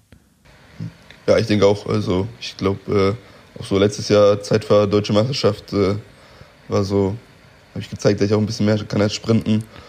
Und ich bin jetzt auch von der reinen Power bin ich jetzt äh, nicht der, der krasseste. Also ich bin dann eher, dass ich dann am Ende vom Rennen dann einfach vielleicht frischer bin als andere, manche andere irgendwie, wenn es zum Sprint kommt und dann mich effizienter durcharbeiten kann äh, im Finale und äh, dadurch dann noch gute Power habe im Sprint. Was sind deine Peak Power Werte? Die sind eigentlich also so Peak ist so ein bisschen über 1,6, also ist nicht so krass. Aber ich mache halt auch kein Krafttraining, dadurch ist mein Peak nicht so krass. Äh, mhm. Das ist ja bei den meisten, also eigentlich alle Sprinter machen ja Krafttraining und dadurch ist die Peak Power, denke ich, sicherlich nochmal 100, 200 Watt höher, äh, würde ich sagen. Ähm, ich bin eher so, dass ich so längere Sprints äh, gut fahren kann. Warum machst du kein Krafttraining? Ähm, ja, ist die Philosophie meines Vaters. Also der sagt, äh, dass man auch, dass, dass es auch ohne geht und auch weil ich niemanden habe, mit dem ich das machen kann. Also oder in der Vergangenheit niemanden hatte, mit dem ich das machen kann äh, oder machen konnte. Einfach, also ich habe, also mein Vater hat selber nicht Kraft, viel Kraft, Krafttraining gemacht, äh, als der Fahrer war und äh, dadurch, dass ich irgendwie keinen habe, der mir dabei so zur Hand gehen kann und irgendwie auf die Technik achten kann und so, ähm, ja, mache ich, das, mach ich das nicht. Aber ich denke, so in den nächsten Jahren wäre das sicherlich mal gut, das anzufangen, um auch mal einfach so einen neuen Reiz zu setzen und vielleicht dann ja im Sprint mhm. nochmal irgendwie was rauszuholen. Ja, also ich mach's, also ich frage einfach nur, weil ich es interessant finde, ich mache es selber auch nicht, auch weil mein Trainer glaubt, dass ich es persönlich nicht brauche. Ich bin aber auch in einem anderen Alter unterwegs. Ne? Also ich habe das früher nicht gemacht. Jetzt mit bald 38. Nur Liegestütze machst du jetzt. Ja, nur Liegestütze mache ich jetzt. jetzt mit 38 anfangen ist dann halt, ähm, keine Ahnung. Ähm, wie viel Liegestütze kannst du, Tim? Äh, boah, ich glaube so 50, vielleicht ein paar mehr. Bäh. Ja, ich, ich schaff 17. 17. aber ja, aber ich bin, aber ehrlich, also, also, also ja. Es funktioniert auch so, ich kann auch so schnell Rad fahren. Ja, ja. nee, nee, das ist auch. Aber ich kenne auch Fahrer, die schaffen vielleicht ein oder zwei. So, also Jungs. Ja, siehst du, so. dann bin ich mit 17. Also da bist du mit 17 eigentlich schon im Mittelfeld. okay, meine Abschlussfrage ist, was wäre oder würde Tim Thorn-Teutenberg werden, wenn er nicht Radfahren würde? Äh, schwierige Frage. Ähm, wahrscheinlich äh, realistisch betrachtet irgendein Beruf äh, im Radsport, äh, weil Nee, ja. geh mal weg davon jetzt. Du ja, musst dir ja was nicht. anderes aussuchen. Mann, das geht doch nicht. Wie, wie, wie, soll, wie soll das funktionieren? Nein, nein, Fernsehen. Aber ich habe auch äh, andere. Du, du kennst äh, die Welt da draußen. ja, doch, ein, zwei Mal habe ich die schon kennengelernt. Ähm, nee, aber ich glaube, also Architektur finde ich ganz interessant. Und wo es noch nicht so klar war, ob ich Radprofi werden kann oder so in die Richtung gehe oder nicht, äh, habe ich so überlegt, irgendwie was so Richtung ja, so Ingenieur oder sowas zu werden. Ähm, aber ja, auch so ein bisschen Kochen finde ich auch, also so Koch finde ich eigentlich auch ganz cool, aber das weiß ich, dass es mega viel Arbeit ist. Äh, genau. Aber so, ich denke so, irgendwas Technisches. Also in der Schule war ich auch eher immer so die technische Richtung. Äh, ich hatte auch Mathe, Physik, Leistungskurs. Also jetzt irgendwas Kreatives, Sprachliches okay. ist jetzt vielleicht nicht so mein Ding. Ich hätte, ich hätte noch ja. ein, zwei Fragen. Also meistens kommst du ja gut gesättigt schon vom Training nach Hause, weil du irgendwo lecker Kuchen gegessen hast. Ne? Aber wenn du mal keine Kaffeepause gemacht hast, was macht sich Tim Teutenberg nach dem Radfahren zu essen? Boah, äh, erstmal einen Shake ziehen. So, äh, je nachdem wie das Training war. Und sonst äh, eigentlich simpel. Also irgendwelche Nudeln mit irgendwie ein bisschen Gemüse oder sowas. Also jetzt nichts äh, nix Wildes. So, ich finde äh, Hummus ist immer ganz geil und dann Hummus mit Brot und dann irgendwas dazu. Also jetzt nichts, äh, was schnell geht. Okay. Und hast du ich weiß ja gar nicht, ob das bei Bahnfahrern so, da gibt es ja, glaube ich, das noch viel mehr mit so Aufwärmen und so Rituale vorm Rennen. Gibt es da irgendwas, was du vor jedem Rennen machst? Mm, ja, ich glaube, so, man rutscht immer so Routinen rein und dann will man die immer machen, weil die dann irgendwann mal gut funktioniert hat oder das Rennen dann irgendwann gut lief. Ja, ja. Aber ich versuche ab und zu mich mal so da wegzukriegen und so Dinge dann anders zu machen, damit man nicht so abergläubig wird und denkt, ah, das muss ich jetzt machen, um gut zu fahren.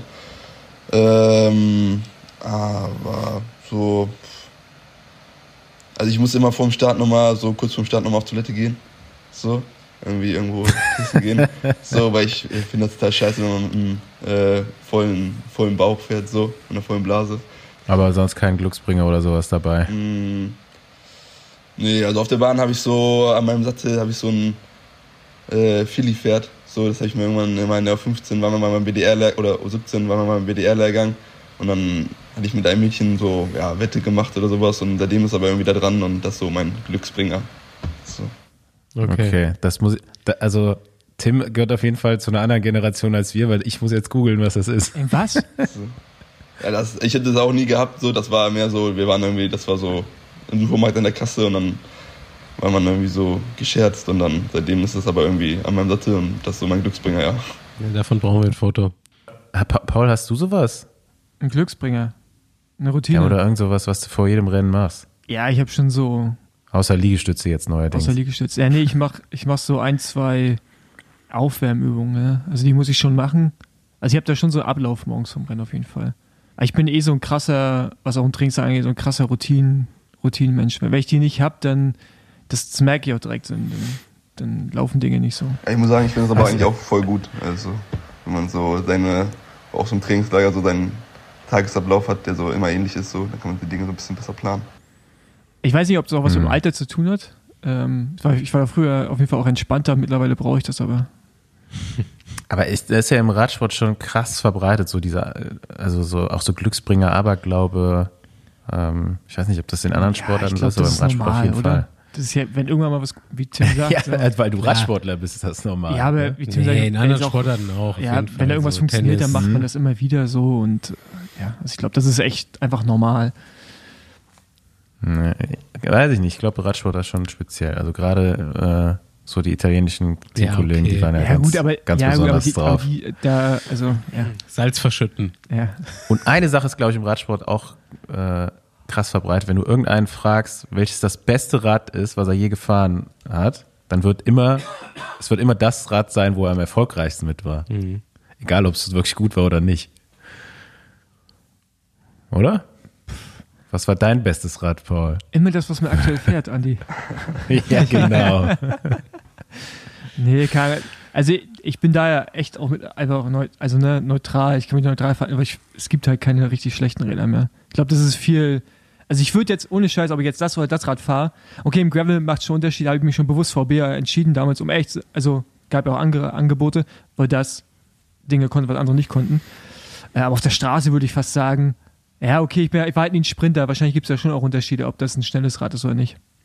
Aber ich jetzt so finde, für man merkt da schon den Unterschied. Also, so jetzt auch, so, wo ich jetzt noch aufs Track umgestiegen bin, so letztes Jahr, das ist schon nochmal schnell, schneller als so das, was ich davor hatte. jetzt fliegst du. Jetzt fliege ich. So, jetzt kann mich nichts mehr stoppen. so, Direkt Katapult. genau. Ja, aber Da, aber nee, dazu hatte ich eine kurze Frage zu dem Rad. Merkst du hinten, dass das so ausgeschnitten ist unter der Seilstütze? Nee, also man merkt das jetzt nicht, dass das irgendwie. Nee, also es ist jetzt kein anderes Fahrgefühl oder sowas. Also das, Okay. ist, das ist nur doof. Jetzt, wenn man bei schlechtem Wetter fährt hier im Winter, dann äh, kommt immer und keine Schutzbleche dran hat, äh, dann kommt immer der ganze Dreck auf die Flaschen und dann kann ich eigentlich immer die hintere Flasche kann ich nicht trinken, weil die mega dreckig ist. So. Und Schutzbleche bekommst du du wahrscheinlich einfach- ans Rad auch nicht ran, ne? Musst du zumachen einfach. das Ja, so Schutzbleche Bauschaum. bestimmt. Also ich weiß nicht, ob ich die so große darauf rankriegen könnte, dass das helfen würde. Aber ja, ich bin auch einfach. Also Schutzbleche sehen dann einfach nicht so geil aus, ne? Und ich fahre meistens eh immer nur mit einer anderen Person trainieren und dann spare ich mir die immer. So. Also ich Ja. habe schon, Ja. glaube ich, drei Jahre jetzt gesagt, oh ja, ich hole mir mal Schutzbleche, aber dann bin ich immer schon so mitten im Winter und denke mir so, ja, mache ich nächstes Jahr.